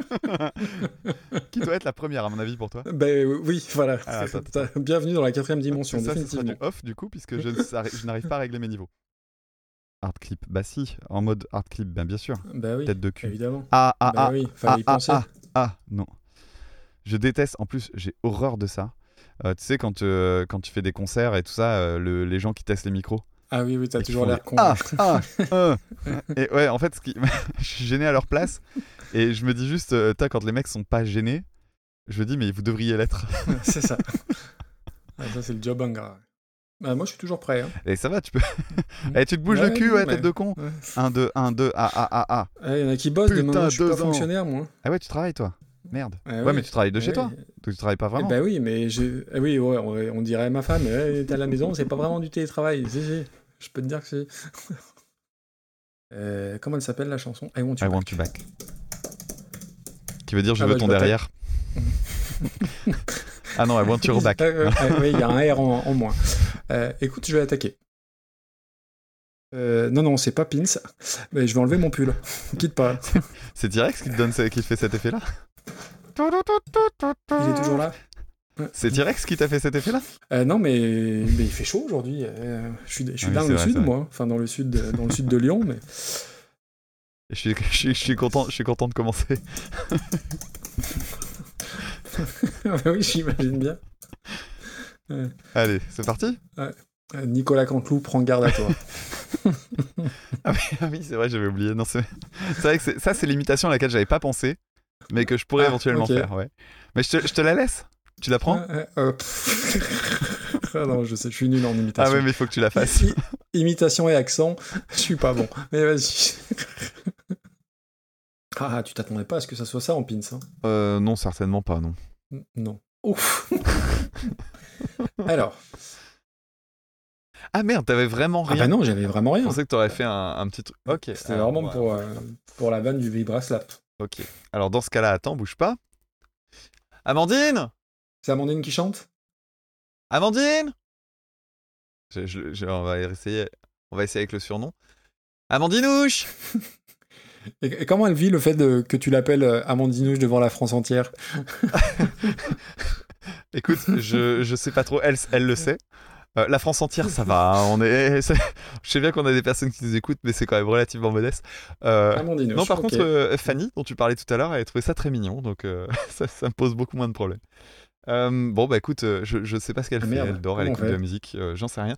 J'ai oublié le morceau Ah. que je voulais faire. Donc, euh, je, bah, je vais le retrouver. On a quoi aujourd'hui Un bignou, un flutio? Bah, alors, c'est toi qui vois, j'ai euh, j'ai mon flutio et j'ai mon euh, stylophone. Ah non, le- Sachant que j'ai prévu, j'ai sachant que j'ai pas préparé ni sur l'un ni sur l'autre. Bon bah euh, c'est toi le qui stylophone, c'est bien, ça, ça apporte un peu de nouveauté. Et tu permets, je vais prendre 30 secondes Vas-y, vas-y, je t'en prie. pour me retrou- pour m'y retrouver. Les équipes de montage euh, se débrouilleront avec le fichier comme ça. hein. Tout à fait. Alors déjà attends, je vais voir que ça passe dans le micro hein, parce Ouais. que Et ça corde. la la la. C'est bien, ça marche bien sur le micro. Ça va être fantastique. T'emballes pas, hein, t'emballes pas non plus. Euh, Alors, hop. Alors attends, c'était quoi que j'avais tout à l'heure? Attends, en plus, en plus, ça fait chier parce que si je me le mets dans la tête, ça va être l'enfer. Faut que je trouve la bonne, la bonne note, ça va pas aller. Attends, tu permets, je vérifie juste un truc vite fait. Je vais aller chercher la tonalité sur, je vais aller chercher la tonalité sur internet parce que sinon je vais pas y arriver. Ah attends, c'est pas les, bo- pas la bonne tonalité. Ah putain, fait chier, va falloir que je transpose en plus. T'es autant musicien que je suis ingénieur du son en fait. Non, non, eh, c'est attends, c'est un, un outil particulier. Le quand masque même, hein. tombe. C'est un outil particulier. Bon, rappelle-moi dans une minute trente. Arrête de dire des bêtises. À toutes. Alors, il a, c'est bon, il a pris sa partition. Il a, Ah oui. On en est où? Et je suis très fier de moi. hein. Ah bah allez, vas-y. Ah, mais fais chier, putain, y a pas ma préférée dedans. Allez, vas-y, on, rajoute, on en rajoute une. Toi aussi, t'as lu, toi, toi aussi, t'as lu Omen, c'est ça? Non. L'Itsocine, ouais, c'est ça Ouais. Alors, mis au sec, euh, ça te permet peut-être de caser un jeu de mots? Ouais, bah oui. J'anticipe. Ouais, putain, on en est à choisir les, les morceaux en fonction des jeux de mots qu'on va pouvoir faire. Putain.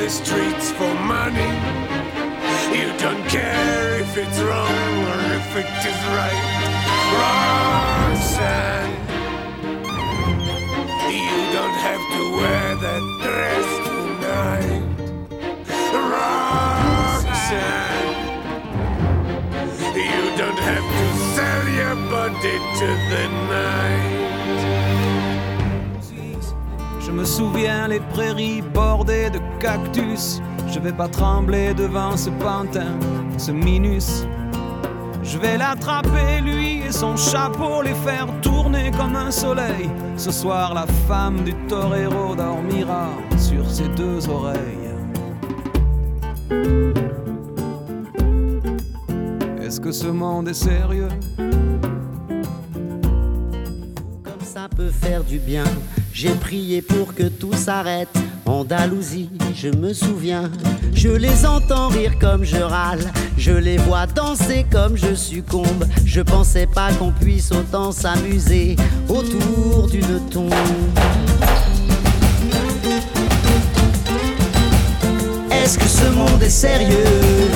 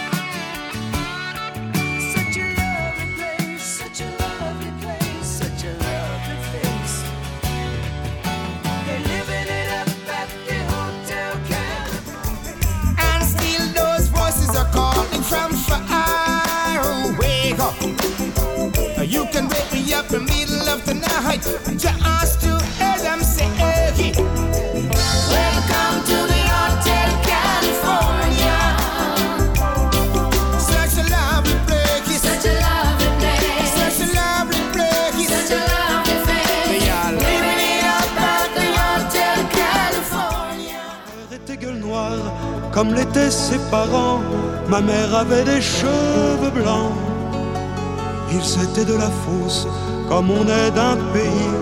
Grâce à eux, je sais qui je suis.